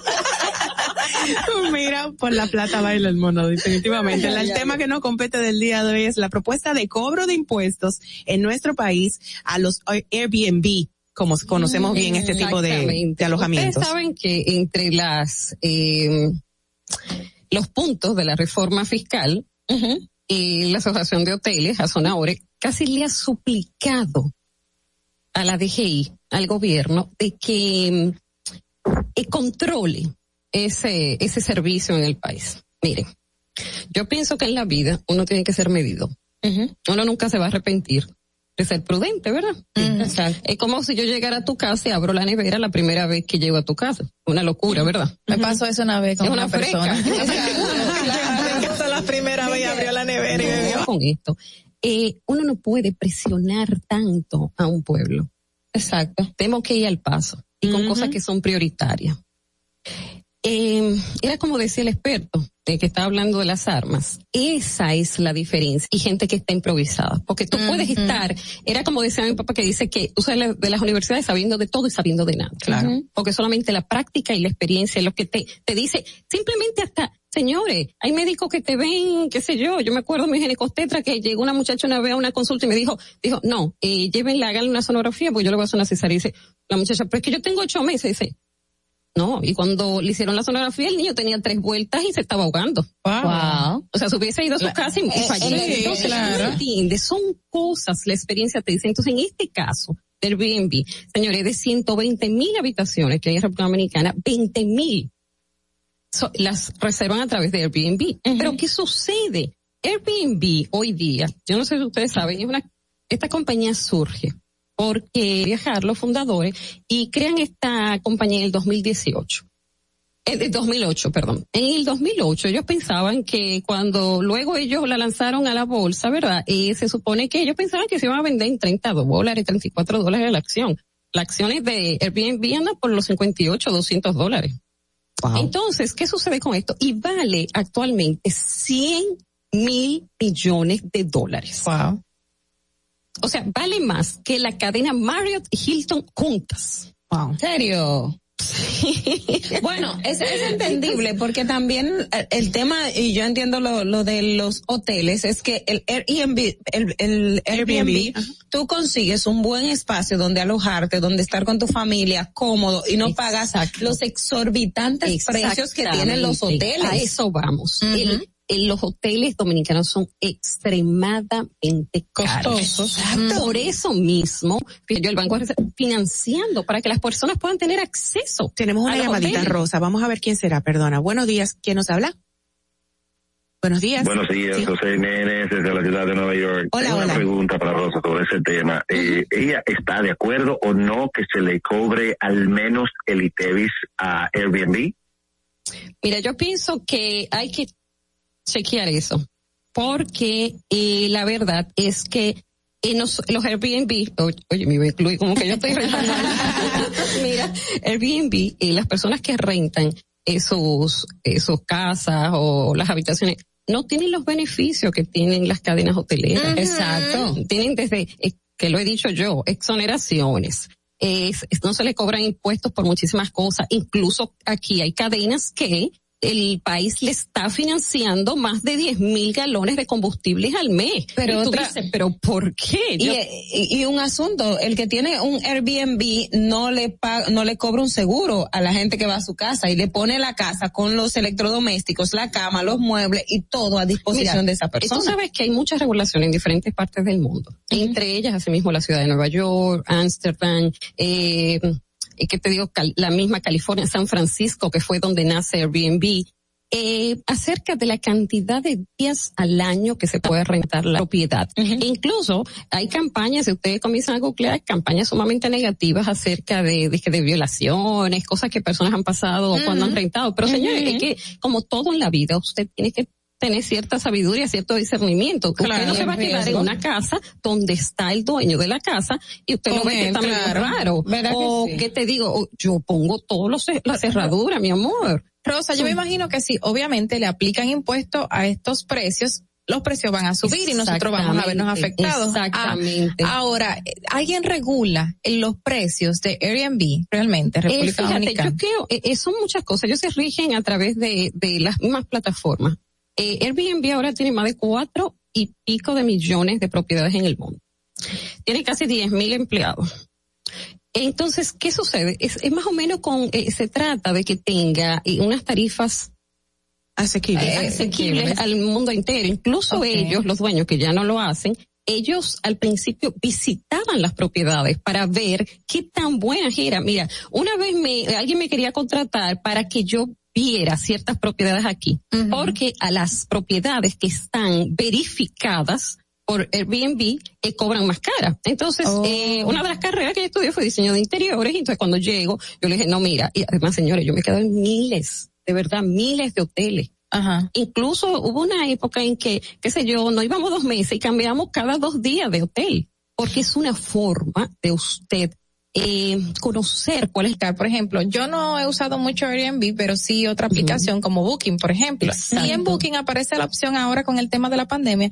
Dice que eh, eh, cinco estrellas en, en, en sanitaria, por Sí, ejemplo, porque sí. supuestamente limpian, Sí, desinfectan, pero ¿qué me asegura a mí que eso se está haciendo realmente en esos esos lugares donde uno se va a hospedar? Tú sabes que eso nosotros estamos, eh, eh, realmente hay que, mm, incluso en hoteles, porque hay muchos hoteles que están, eh, por lo de la pandemia, entraron a rentar habitaciones en Airbnb. En Airbnb. Claro, Ah. entonces, eh, fíjate qué pasaba. Yo recuerdo una oportunidad donde la hija, eh, una amiga de mi hija va y el aire acondicionado no funciona. La cambian a otro y el aire acondicionado está peor que, y, y la, la nevera no funcionaba. Entonces, eh, pero ¿qué sucede? Esa es la diferencia de eh, usted rentar con Airbnb.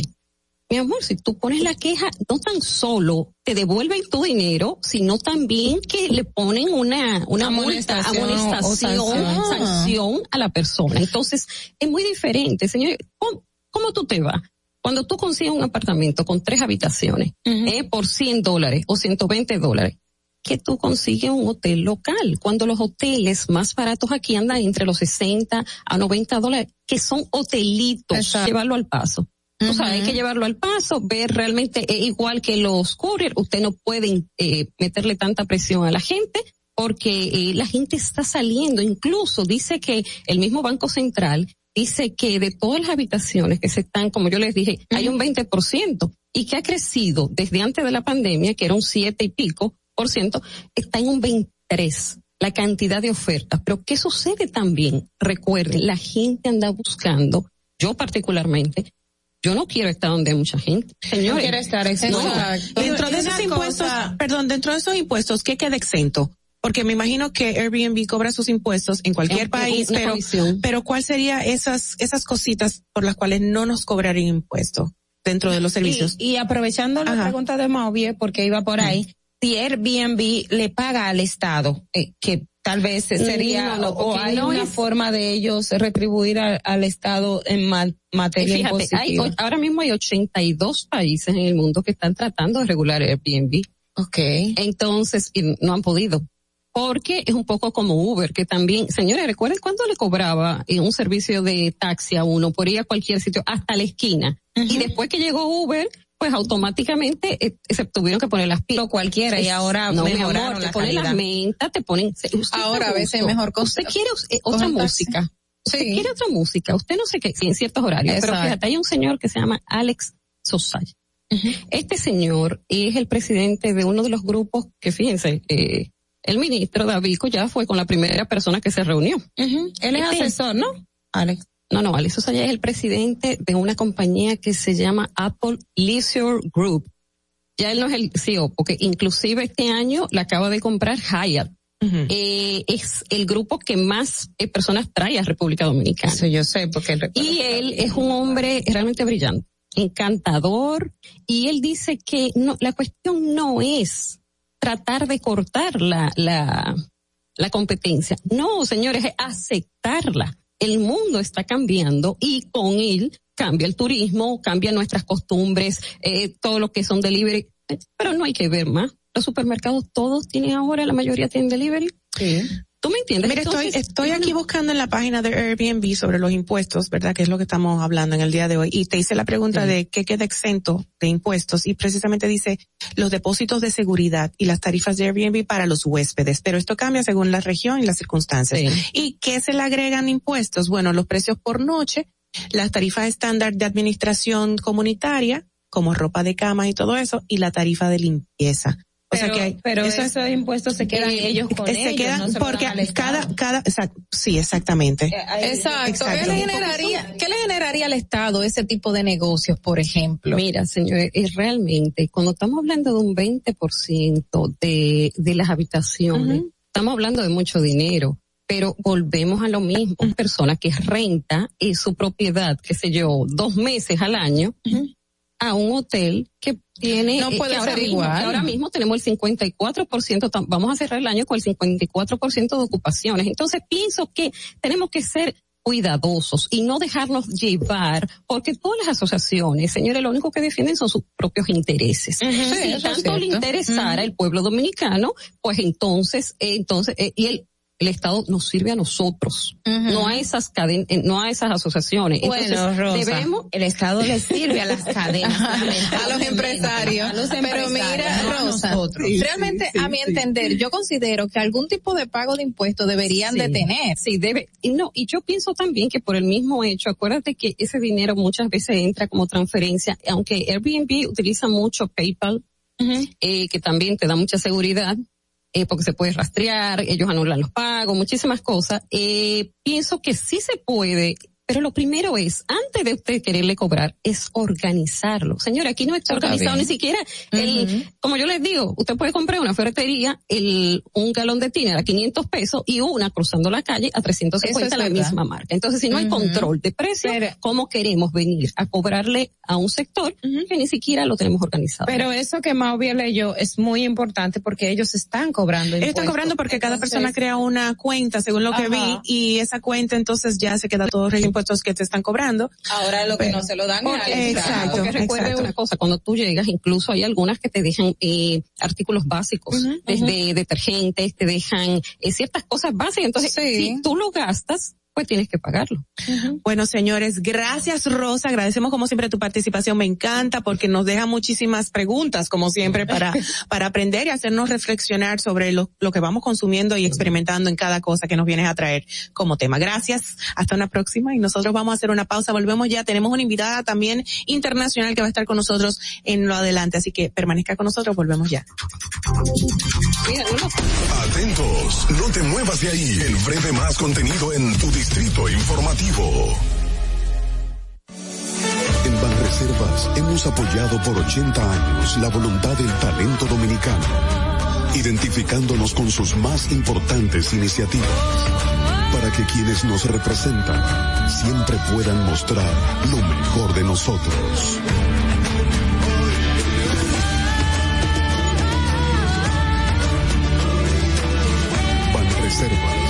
80 años siendo el banco de todo. Participar en el programa. Envíanos tu nota de voz o mensaje escrito al WhatsApp 862-320-0075. 862-320-0075. Distrito Informativo.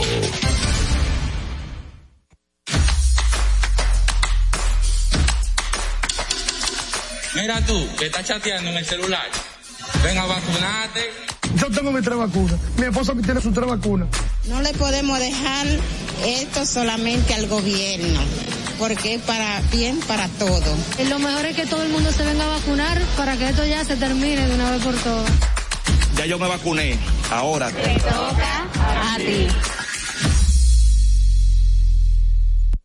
La República Dominicana había perdido la confianza en nuestras instituciones.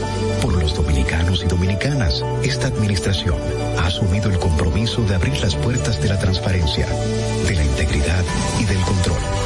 Es por eso que la Contraloría General de la República Dominicana ha implementado nuevos controles para llevar eficiencia y garantizar la buena ejecución de los fondos públicos. Conoce más en www.contraloría.gov.do. Gobierno de la República Dominicana. Disfruta de nuestro contenido en tus podcasts favoritos. Encuéntranos como Distrito Informativo en Spotify, Apple Podcasts, Google Podcasts y en tu Alexa. Ahorrar para poder avanzar. Ahorrar porque se quiere progresar. Ahorrar para tranquilo yo estar. Se siente así y así. Qué bien se siente ahorrar. El cero de oro de apago. Que con 500 pesos tú podrás ganar. Ahorrar se siente muy cool y cuando ganas, mucho mejor. Cero de oro, 10 apartamentos y cientos de miles de pesos en premios. Cero de oro de APAP, el premio de ahorrar. ¿Viste qué rápido? Ya regresamos a tu Distrito Informativo. La hora estilar ha llegado. Por eso te traemos la entrevista del día en tu Distrito Informativo. La entrevista del día sí mismo es, corresponde a una fémina, a una mujer que ha estado mucho tiempo en los medios de comunicación en los Estados Unidos, en la televisión de habla hispana dentro de los Estados Unidos, comunicadora exactamente de Univisión, periodista y quien presenta su primer libro en físico, las, eh, denominado Urano. ¿Cómo estás? Buenos días. Hola, saludos para todos allá en la República Dominicana. Me fascina. ¿Cómo estamos? Bien, súper contentos de tenerte, esa voz, esa cara tan particular y tan icónica, porque quienes hemos estado yendo y viniendo mucho a Miami, sabemos o que te vemos aquí a través de algunas de las transmisiones internacionales, tú has podido cubrir alguna de ellas en algún momento, pero ahora mismo estás Univisión local, ¿verdad? Sí, exactamente. Ya llevo aquí 21 años ya presentando el noticiero de la mañana y el del mediodía edición digital Miami, que también se puede ver en las redes sociales. Así que es como que para el mundo también entero. Qué bueno. Aileen, ¿eres de dónde? ¿Cubana, boricua? No sabemos por tu acento. De verdad, bueno, yo nací en Puerto Rico y mi familia es cubana. Ah, también. Cuando tenía 23 años a, a hacer la maestría, pensando regresarme a la isla del encanto y me quedé por acá. Tú sabes que, antes de entrar al, al libro de, de Aileen, me gustaría saber, ahora que dijiste 21 años trabajando y presentando exactamente en esa cadena, eh, ¿qué, qué, ¿qué son 21 años? Porque la gente lo dirá así como si nada, pero es mucho tiempo. Gardel dijo que no eran nada 20 años, pero sí lo son. 21 años. ¿Qué son? Se pasan rápido, ¿eh? Para mí, o sea, yo no me lo puedo creer cuando yo digo, Dios mío, llevo 21 años levantándome a las 3 de la mañana para hacer el noticiero de la mañana. Yo digo, muchachos, esto no puede ser. ¿Dónde se fue el tiempo, no? El tiempo, el tiempo vuela, por eso hay que... Ahí, ¿A qué hora te duermes? La vida. ¿A qué hora te ¿A qué hora te duermes, duermes? Pues chica, depende. Mira, antes, cuando mente siete, siete y media de la noche, acostarme a dormir, pero después de eso, como dije, no, espérate, hay que vivir. Así que si tengo que ir al cine o tengo que ir a algún lugar, pues nada, me aguanto los otro día con más cafés de la cuenta y se acabó. hay que disfrutar de vida, no importa el horario. Pasa eso, Aileen. O sea, uno no tiene vida social cuando cuando te pones y, a- como así a la carrera y y, y, y, te dedicas y todo, llega un punto que dice, bueno, pero hay una parte que necesito vivir. Entonces, precisamente quiero quiero aprovechar ya este pie de amigo para que nos hables un poco de, de esta novela que tengo entendido que sería una trilogía, según lo que lo, lo que he leído al respecto. Cuéntanos un poquito. Pues mira, Urano, prácticamente yo no puedo hacer otra cosa que escribirla, ¿no? Es, eh, la tengo aquí, Urano es una novela erótica, tiene alto contenido sexual porque explora el erotismo humano, ¿no? Em, pero me llegó la idea de, de hacer este libro con, personajes que yo he conocido a través de, de, mis años de periodista, personas que conozco y simplemente es una obra de ficción, ¿no? Tiene de todo, tiene realismo mágico, tiene, tiene mucha espiritualidad, plantea también mucho de, de qué rige la vida del ser humano, ¿no? Si, si puede ser un planeta, los planetas, la, la astrología o si es una, el destino, el azar, si uno co-crea eh, la realidad, ¿no? Y, y son como que preguntas existenciales que también tiene, tiene el libro. Pero nada, eh, en el 2018, esto es algo muy personal, pero en el 2018 yo llevaba 18 años casada a cuestionar mi ver, a ver, ¿qué pasó? felicidad, ¿no? Y de repente me levanté un día y yo dije, ok, ¿qué yo estoy haciendo si esto no va para ningún lado? Mm. Eh, y me llega este artículo diciendo, Urano, prepárate, eh, Tauro, prepárate que llegue Urano. Y yo soy Tauro. Cuando me pongo a leer sobre este planeta en la astrología en la astrología y en la mitología griega, me, me, me fascinó la historia. Y le llaman el gran despertador. Cuando llega te va a despertar, te va a sacudir, te va a hacer que te vuelvas rebelde, revolucionaria, te va a lanzar casi por el precipicio. Entonces yo termino de leer todo esto y de repente yo dije, ok, empezó a tejerse toda esta novela. Las tres casadas, las tres van a, la vida las va a empujar, ¿no? A de repente hacerse las preguntas y volverse honestas con ellas mismas, ¿no? Qué bonito. Me estás entonces queriendo decir como que dentro de todo este planteamiento que presentas en Urano, tiene que haber ese um, mayor denominador que sería la felicidad, pero a través de una valentía. Se logra esa felicidad a través de una valentía de la cual la sociedad muchas veces nos quiere hacer como que olvidar y meternos en sus parámetros. ¿Cierto? Sí, definitivamente. Yo creo que sobre todo nosotras las mujeres, ¿verdad? Muchas vivimos como tratando de, número uno, tener miedo del que dirán. O sea, eso es como, como que el que dirán, ay Dios, ¿qué dirán si de repente anuncio que me voy a divorciar? ¿Y qué dirán si esto, lo otro, no? Eh, y creo que eso es un denominador común. Eh, la sociedad te, te lleva a, sobre todo a nosotras, ¿verdad? A buscarte un buen partido, a casarte y a vivir el resto de tu vida así. Muchas mujeres como que ni siquiera se plantean, ¿no? Eh, Otras opciones. Si tienen por qué aguantar, etcétera, etcétera. Eh, y bueno, es una trilogía por eso, porque voy llevando eh, los personajes hacia una evolución que al final de eso se trata la vida, ¿no?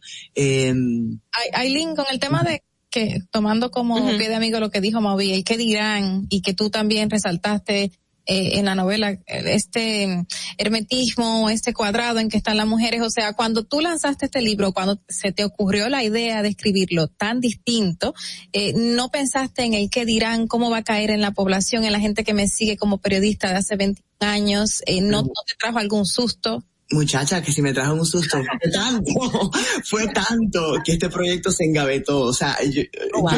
yo de verdad, o sea, yo entré como en una catarsis espectacular y, y le digo a todo el mundo, porque es un proceso como que, como que uno se conecta con algo allá arriba y te prácticamente uh -huh. te van dictando, ¿no? Es fabuloso. Pero yo escribo Urano y era como que por seis, siete semanas estuve como que escribe, escribe, escribe, me venía como ir hilando las historias y todo, ¿no? Eh, uh -huh. Y cuando yo termino, yo digo, ok, yo no puedo publicar esto porque esto es muy erótico. Es, o sea, Sería mi pregunta, porque a nosotros los periodistas y a las periodistas se nos eh, ve como esto muy rígido, muy formal, nada, nada como fuera de, de lo tradicional, Exacto. del formalismo. Entonces, es, es encajar en ese, en lo que la gente te ve y te percibe y en lo que tú eres y quisieras hacer, cómo, cómo se lidia con esos conflictos. Bueno, pues entonces nada, yo lo que hice fue engavetar la novela y sí se la di a varios escritores amigos míos, eh, se la di también a un profesor de literatura, se la di, bueno, a mi familia, a mis padres, mi papá me dice, públicala porque está buenísima, pero públicala con un seudónimo. Y yo no, papi, ya, o sea, la época de las mujeres que tenían que usar seudónimos para publicar, ya eso pasó, sí. afortunadamente para, para nosotras, ¿no? Eh, y entonces tengo este amigo mío, mi, mi nueva pareja, que él coge el manuscrito y lo lleva a la editorial Page Publishing. Yo no sabía nada de felicidad de su novela oh. escogida, de entre wow. mil y pico se escogen cinco. Y dije, oh my god, bueno pues nada, ahora es como que ya el, el, el me están empujando a, a lanzarme. Yo decía, Univisión me va a votar. Ah, no, no, Si no. lo lo hubiesen hecho así, Pero- tú nunca lo hubieses publicado. O, o, o, o tú- no era el momento que tú sentías para publicarlo. ¿O qué Mira, yo no sé, yo sé que yo tenía mucha duda, ¿no? Mucha, mucha duda. También me ayudó mucho lo de la pandemia, porque la pandemia, yo no sé si a ustedes les pasó, pero fue como que, mira, sabes que no sabemos cuánto vamos a vivir. No sabemos si, si nos va a dar el COVID y, y, y vamos a fallecer, como tanta gente. Eh, yo dije, ¿sabes qué? ¿Qué pierdo? Y afortunadamente también la directora de Despierta América, que se leyó la novela, eh, Luz María Doria, viene y me dice, ¿a quién le tienes miedo? A triunfar. Yo, ¿sabes qué? ¿Por qué voy a ser tan cobarde? ¿Y, ¿Y qué tiene de malo? O sea, si yo estoy usando el erotismo, ¿no? Como una forma de llevar a esta denuncia social, porque se dan cuenta que cuando tú terminas la novela, se dan, uno se da cuenta de que toda la parte erótica, ¿no? Está ahí por algo, no hay nada de más y no es vulgar, no hay nada de más. Y todo es para justificar y para poder hacer la denuncia social de lo que, de lo que vivimos, ¿no? Eh, y mira, afortunadamente me llené de valentía y, y salí. Univisión me dio un apoyo impresionante, total. La crítica ha sido maravillosa. Eh, estoy, o sea, Pipo en español me escogió como uno de los tres libros para leer el Wow. de octubre. La Feria del Libro Internacional de Miami me invitó como, como escritora. O sea, estoy viviendo como un sueño, de verdad que sí. bonito y te felicitamos por en otra de las áreas de la comunicación con este libro, porque sabemos que has ganado dos Emmys, ¿verdad? Me equivoco. Y estás oh, haciendo como conferencista en muchísimos otros momentos, eh, y pero ahora con un libro, esto como que te, te va abriendo a ti misma personalmente, eh, pues rompiendo barreras, pero para la mujer latinoamericana, como tú bien dices, te, es como liberador y es un reto. Sí, sí, sí, sí. Y ¿Con qué te sientes más cómoda? ¿Como periodista, conferencista o como escritora? Sabes que me estoy disfrutando mucho de lo de escritora. ¿Sabes por qué? Porque la cantidad de mujeres que se han comunicado conmigo diciéndome, me vi identificada en este personaje, yo tuve un matrimonio así, yo conozco a alguien que le pasó esto. El libro es fuerte, o sea, el libro no es, no es fácil. Por ejemplo, una, una de las de las protagonistas, no, esta es secundaria, pero va a tomar más protagonismo en B, la segunda parte, es Claudia, esta muchacha que yo conocí, 19 años, nicaragüense, la mamá paga, mamá empleada doméstica, eh, Claudia es producto de una violación, eh, la mamá paga un coyote para que la traiga a Estados Unidos y ella fue violada durante todo el camino, eh, esa trayectoria para llegar acá y ella termina empleada doméstica en casa de una de las de las protagonistas y el esposo, que es un sádico magnate de bienes raíces, se la lleva a vivir un apartamento en Brickell. Pero él es sádico, y, o sea, que ella se vuelve como la esclava sexual para poder enviarle a su mamá el dinero ¿no? Y esto es un caso de la vida real que yo conocí. Pero todo es así, todo, todas estas mujeres, y de hecho hombres también, son basados en hechos reales que sí pasaron, ¿no? Yo, la parte de ficción es porque tal vez yo uno, dos personas que conocí en un solo personaje, o obviamente pues yo tengo ahí un trabajo, está la negra Loreta, que es esta negra, me fascina ese personaje de Luisiana, que ella fue la, la, la que crió a Eleonor, Eleonor es la dependiente de una librería, que una de las protagonistas pues la conoce, eh, y Eleonor hace un trabajo de vudú para que eh, ¿cómo se? Perdón, la negra Loreta hace un trabajo de vudú para que Eleonor se enamore del muchacho a quien la iban a casar, le gustara o no le gustara. O sea, la, la novela tiene de todo, tiene babalaos, tiene rituales de vudú, tiene, tiene realismo mágico, ¿no? Tiene momentos místicos de, sí, sí, sí. Qué bonito. ¿Dónde podemos conseguir el libro? Porque físicamente sabemos que está en Barnes and Nobles, ¿en dónde más? Y, y digitalmente, ¿dónde podemos adquirirlo internacionalmente? Pues mira, internacionalmente está en amazon.com. Tengo muchas personas de República Dominicana que ya no me lo han comprado. Eh, llega en, así en, en libro per se. Pero sí. en Kindle, es barato.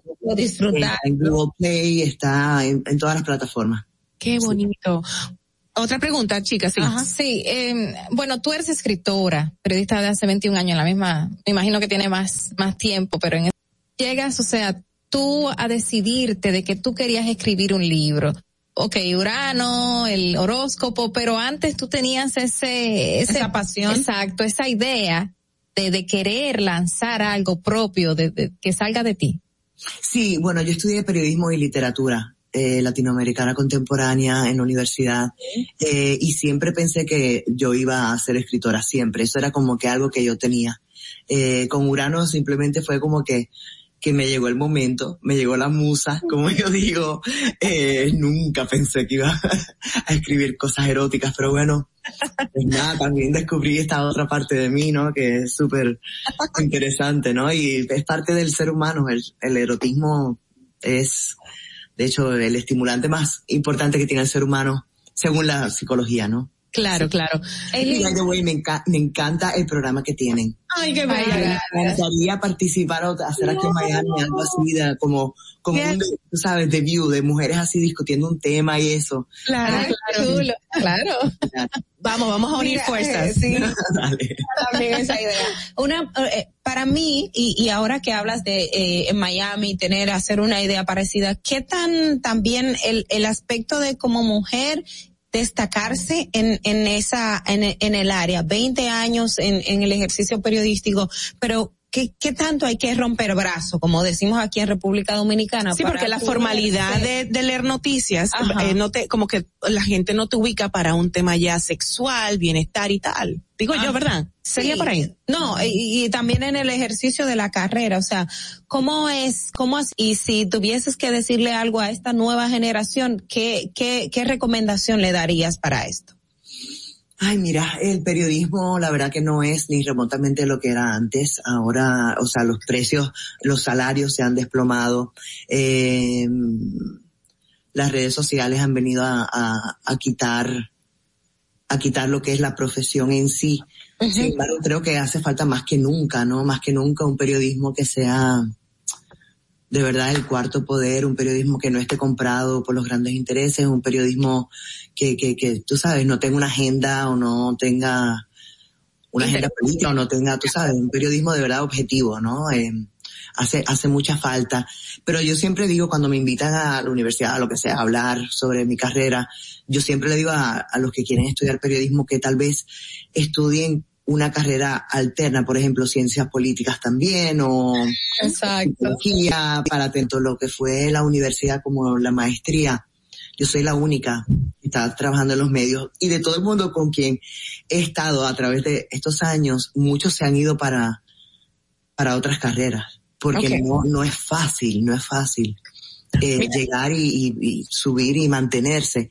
Yo creo que la suerte mía fue porque no todo el mundo está dispuesto a levantarse a las 3 de la mañana y dijeron, ah, bueno, ella sí, así que dejamos, vamos a dejarla ahí tantos años. Aileen, qué honor tenerte y qué bueno saber que una mujer eh, hispana pues está dando pues frutos de todo lo que has cosechado, no solamente en estos 21 años dentro de Univisión, sino paralelo a ello y, y a anterior, oye, before, y anterior a todo eso pues eh, tienes una entrega, una constancia y una perseverancia que, que bueno, estás, estás cosechando lo que has sembrado. Te felicitamos por eso, por ser un ícono, eh, por, por estar rompiendo barreras, sobre todo con la mujer que hoy en día lamentablemente, paradójicamente, tiene que seguir rompiendo barreras. No, mira, y el libro de verdad que la escribí para nosotras las mujeres, Muéstranos, los muéstranos. hombres fascina también, les fascina, ahí, ahí, eh, les fascina el libro también a los hombres, pero de verdad que lo escribí para, para nosotros las mujeres porque tengo mucho que decir y el punto ese que estoy rompiendo esquemas, ¿no? Pero claro, o sea, al presentar el noticiero yo tengo que simplemente dar la noticia, yo soy como que un vehículo, ¿no? Para darle información. Eh, pero esa no soy yo, ¿entiendes? Yo tengo mucho más y, y, y a través de, de la escritura pues uno se puede liberar y puedes hacer las denuncias que quieres hacer, ¿no? Eh, pero súper divertido lo que estoy viviendo y, y las exhorto a todas a que, número uno, se hagan las grandes preguntas de la vida, número dos, se olviden del qué dirán porque no sabemos cuánto tiempo vamos a estar aquí y cualquier plan, cualquier meta, cualquier idea que quieran hacer, láncense, láncense, porque de alguna manera cuando tú te lanzas al precipicio, sí sacas alas y vuelas. Así que...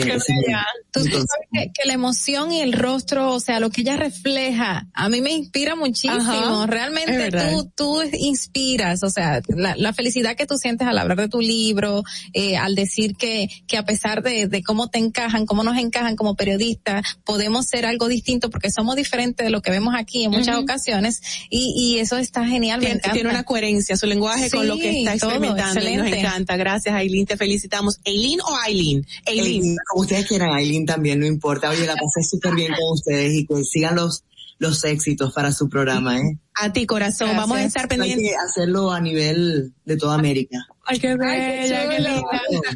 Un, be- Aileen, un beso, que te vaya súper bien con las ventas. Aseguramos de verdad el éxito del mismo de Urano, disponible en todas las Cardet con nosotros en esta mañana en Distrito Informativo. Un beso grande, Aileen. Preciosa.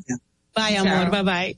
Bueno, nosotros vamos a seguir con el programa. Tenemos las notas de voz por respondiendo a las preguntas de, a la pregunta del día de hoy, que bueno, vamos a leer y a decir, compartir luego de la pausa cuando volvamos. Retornamos ya. Para que llegues a tiempo y no te compliques con el clima, te traemos en el Distrito Informativo el tráfico y el tiempo. Y así se encuentra el tráfico y el tiempo a esta hora de la mañana en Santo Domingo. Se registra tráfico pesado en el desnivel Avenida Máximo Gómez. Tráfico en alto total en la calle Moisés García en Gascue y en zonas aledañas. En la Avenida 27 de Febrero, en la Avenida Paseo de los Reyes Católicos, en la Avenida Tiradentes en Sánchez La Fe, en la calle Bienvenido García Gautier, en el elevado Avenida Abraham Lincoln y gran entaponamiento en la Avenida de los Próceres en Los Jardines, en Expreso Avenida John F. Kennedy, elevado Avenida Núñez de Cáceres, Avenida Simón Bolívar, en la Avenida López de Vega, en el túnel Avenida 27 de Febrero y en la calle Tetelo Vargas en Sánchez Naco. Te exhorta, vete siempre las normas de tránsito. En el estado del tiempo en el Gran Santo Domingo se encuentra mayormente soleado con una temperatura de 24 grados y una máxima de 30 grados. Hasta aquí el estado del tráfico y el tiempo. Soy Nicole Tamares. Sigan en sintonía con Distrito Informativo. Atentos, no te muevas de ahí. El breve más contenido en tu Distrito Informativo. Ahorrar para poder avanzar. Se siente así. Ahorrar porque se quiere progresar. Se siente así. Ahorrar para tranquilo yo estar. Se siente así y así. Qué bien se siente ahorrar. Con el de oro de APAP. Que con 500 pesos tú podrás ganar. Ahorrar se siente muy cool y cuando ganas, mucho mejor. Cero de oro, 10 apartamentos y cientos de miles de pesos en premios. Cero de oro de APAP, el premio de ahorrar.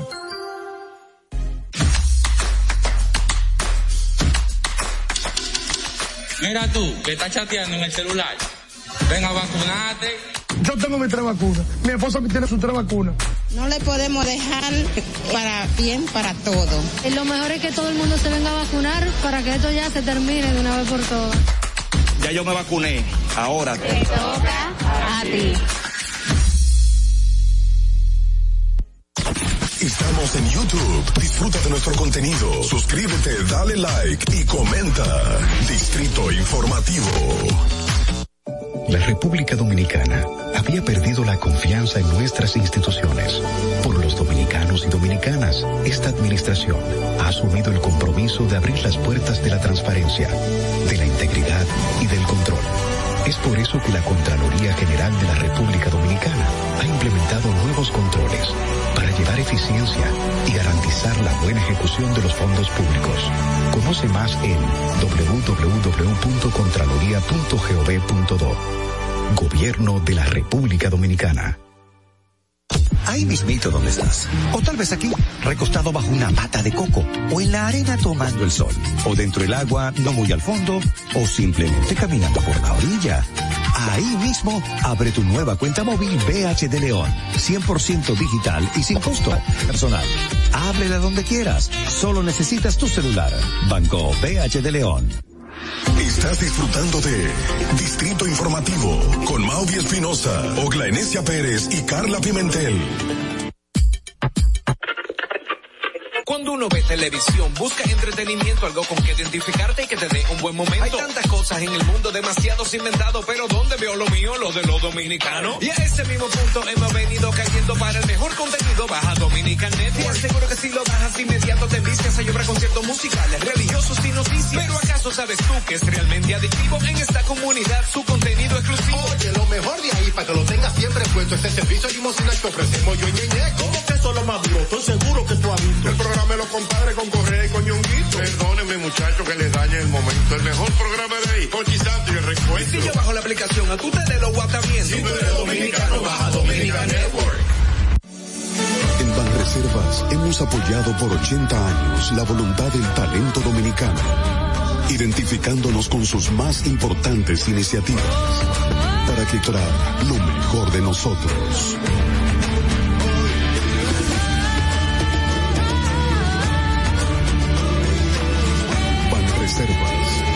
Banreservas, 80 años siendo el banco de todos los dominicanos. ¿Viste qué rápido? Ya regresamos a tu distrito informativo. Bueno, de regreso en esta ocasión, agradecemos su sintonía, por supuesto. Gracias por estar con nosotros. Un, programa muy chulo, muy interesante en el día de hoy, donde hemos comenzado, bueno, pues eh, ofreciéndoles una pregunta para que nos den su opinión. La repito. Dice, ¿cree usted, en esta pregunta del día, ¿cree usted que no deben dar cobertura médica gratis sobre el COVID a quienes no quieren ser vacunados?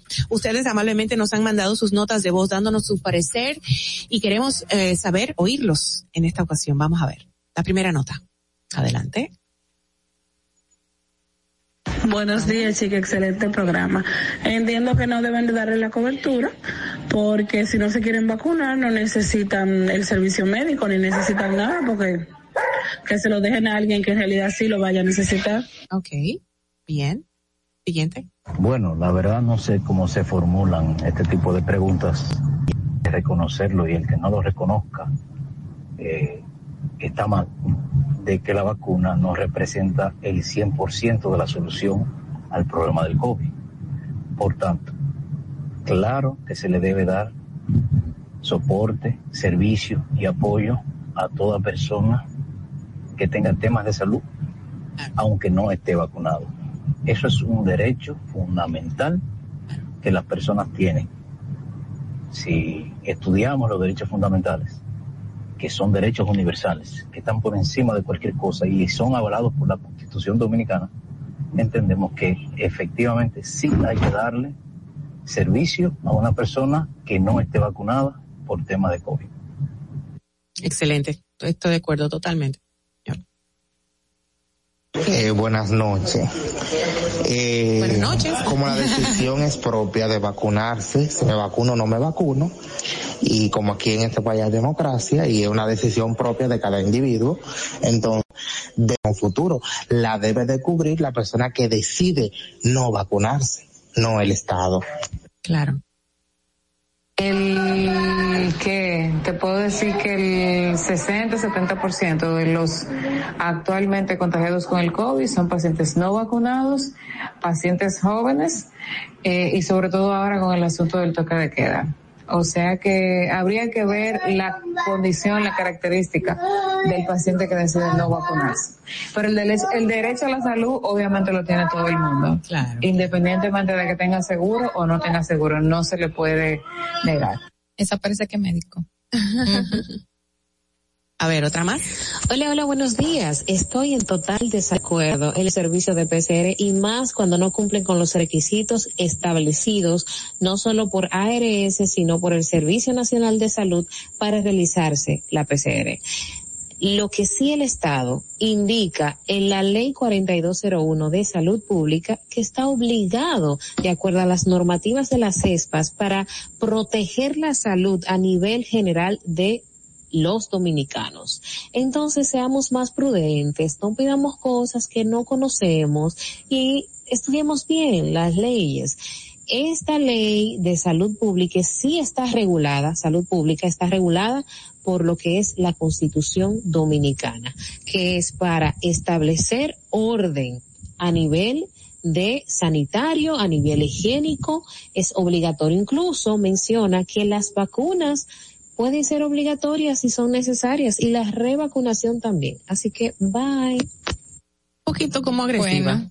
Eh, ya pues pasiva agresiva. Pasiva agresiva mucho, muy. No, pero vamos a ser prudentes primero. Sí. Como nos invitas, vamos a ser prudentes, ¿no? Pero de verdad, dime qué vas a decir, Carla. Antes No, que yo no estoy de acuerdo. O sea, debe de dársele la atención sanitaria Claro. de salud a todo tipo de persona, quiera Claro. o no vacunarse. Igual. Que llegue con una situación de urgencia. Lamentablemente es una pandemia, eh, hacían 100 años que se había vivido mundialmente una pandemia, estamos todos enfrentando como si fuera la primera vez, porque lamentablemente no tenemos 100 años de edad nadie, eh, son, son muy pocos, pero ¿por qué no cubrir eso como por derecho nos corresponde? O sea, que- Tristemente, aunque Claro, no quiera. claro. Y como planteaba bien el, el, El señor. el oyente, El es segundo. un derecho constitucional, o sea, el derecho a la salud es un derecho fundamental humano, no se puede negar bajo ninguna circunstancia. Puede ser la persona más cerca del mundo y usted puede darse cuenta que hay personas que tienen una enfermedad eh, terminal y- o tiene cualquier condición de salud y sabe que si no se medica va a traer resultados. Y aún su Ujú. médico sabiendo que no se medicó cuando esa persona hace una crisis, el médico está obligado a tratarlo como si nada Claro. hubiese pasado. Me están diciendo por WhatsApp, no es que no se le atienda, es que lo paguen. No estamos diciendo que lo, que no, ni uno ni lo otro, estamos conscientes de ello, simplemente que se debe, Pero debe cubrir. No, no, no, debe de haber cobertura no. tal cual, como la ha habido hasta ahora, Claro. con medicamentos de alto Es- costo que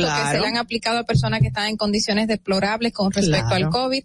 Debe de dársele gratuitamente esa Claro. atención médica. Por lo que estaba diciendo que es una situación Claro. nueva para el mundo. No, Claro. y que independientemente de, eh, hay un aspecto que la gente debe tomar en cuenta. Nosotros lo que abogamos porque la gente se vacune, tenemos, estamos partiendo de un criterio. Pero hay otras personas que es un derecho constitucional establecido, es el derecho a la libre creencia, es, y tú no le puedes Claro. imponer nada a nadie. O sea, el que decidió no vacunarse, bueno, asuma las consecuencias, Claro. pero el Estado no lo, no puede castigarlo Así porque es. estaría incurriendo hay en más viol- así por el día de hoy con esta pregunta que ha dado mucho que hablar y un poco confusa, pero los derechos están ahí, las personas tienen sus criterios, como bien tú señalabas, Ogla, hay un sector que no está de acuerdo, bueno, pero nada, agradecemos la sintonía a todos ustedes y les voy a dejar con un grupo musical que tuve el, tuve el placer el sábado de ir a verlos en el Hotel Hilton aquí en Santo Domingo y fue maravilloso, no los conocía, se llama Pororó y vienen desde Villamella, tienen un gusto exquisito musicalmente, me lo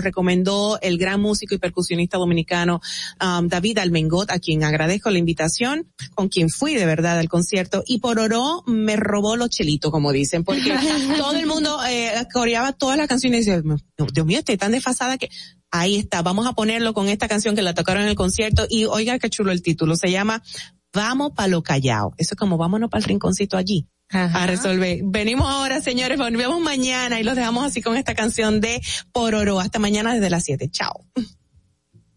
Levántate y que nada te distraiga, déjame que te seduzca.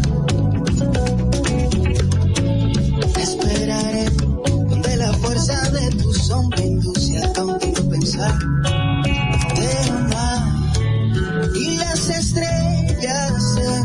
Espalda me llevaron pa' mi destino. A darnos todo y buscar más. Por eso vamos, vamos pa' lo callado. Vamos pa' lo callado. Pa' lo Networks presentó Distrito Informativo. Desde Santo Domingo, you're listening to 91.7 La Roca.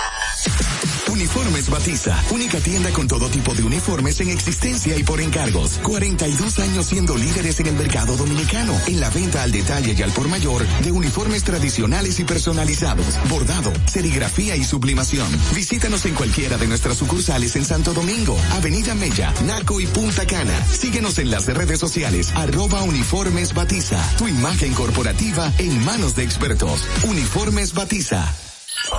Vive la esencia de la música.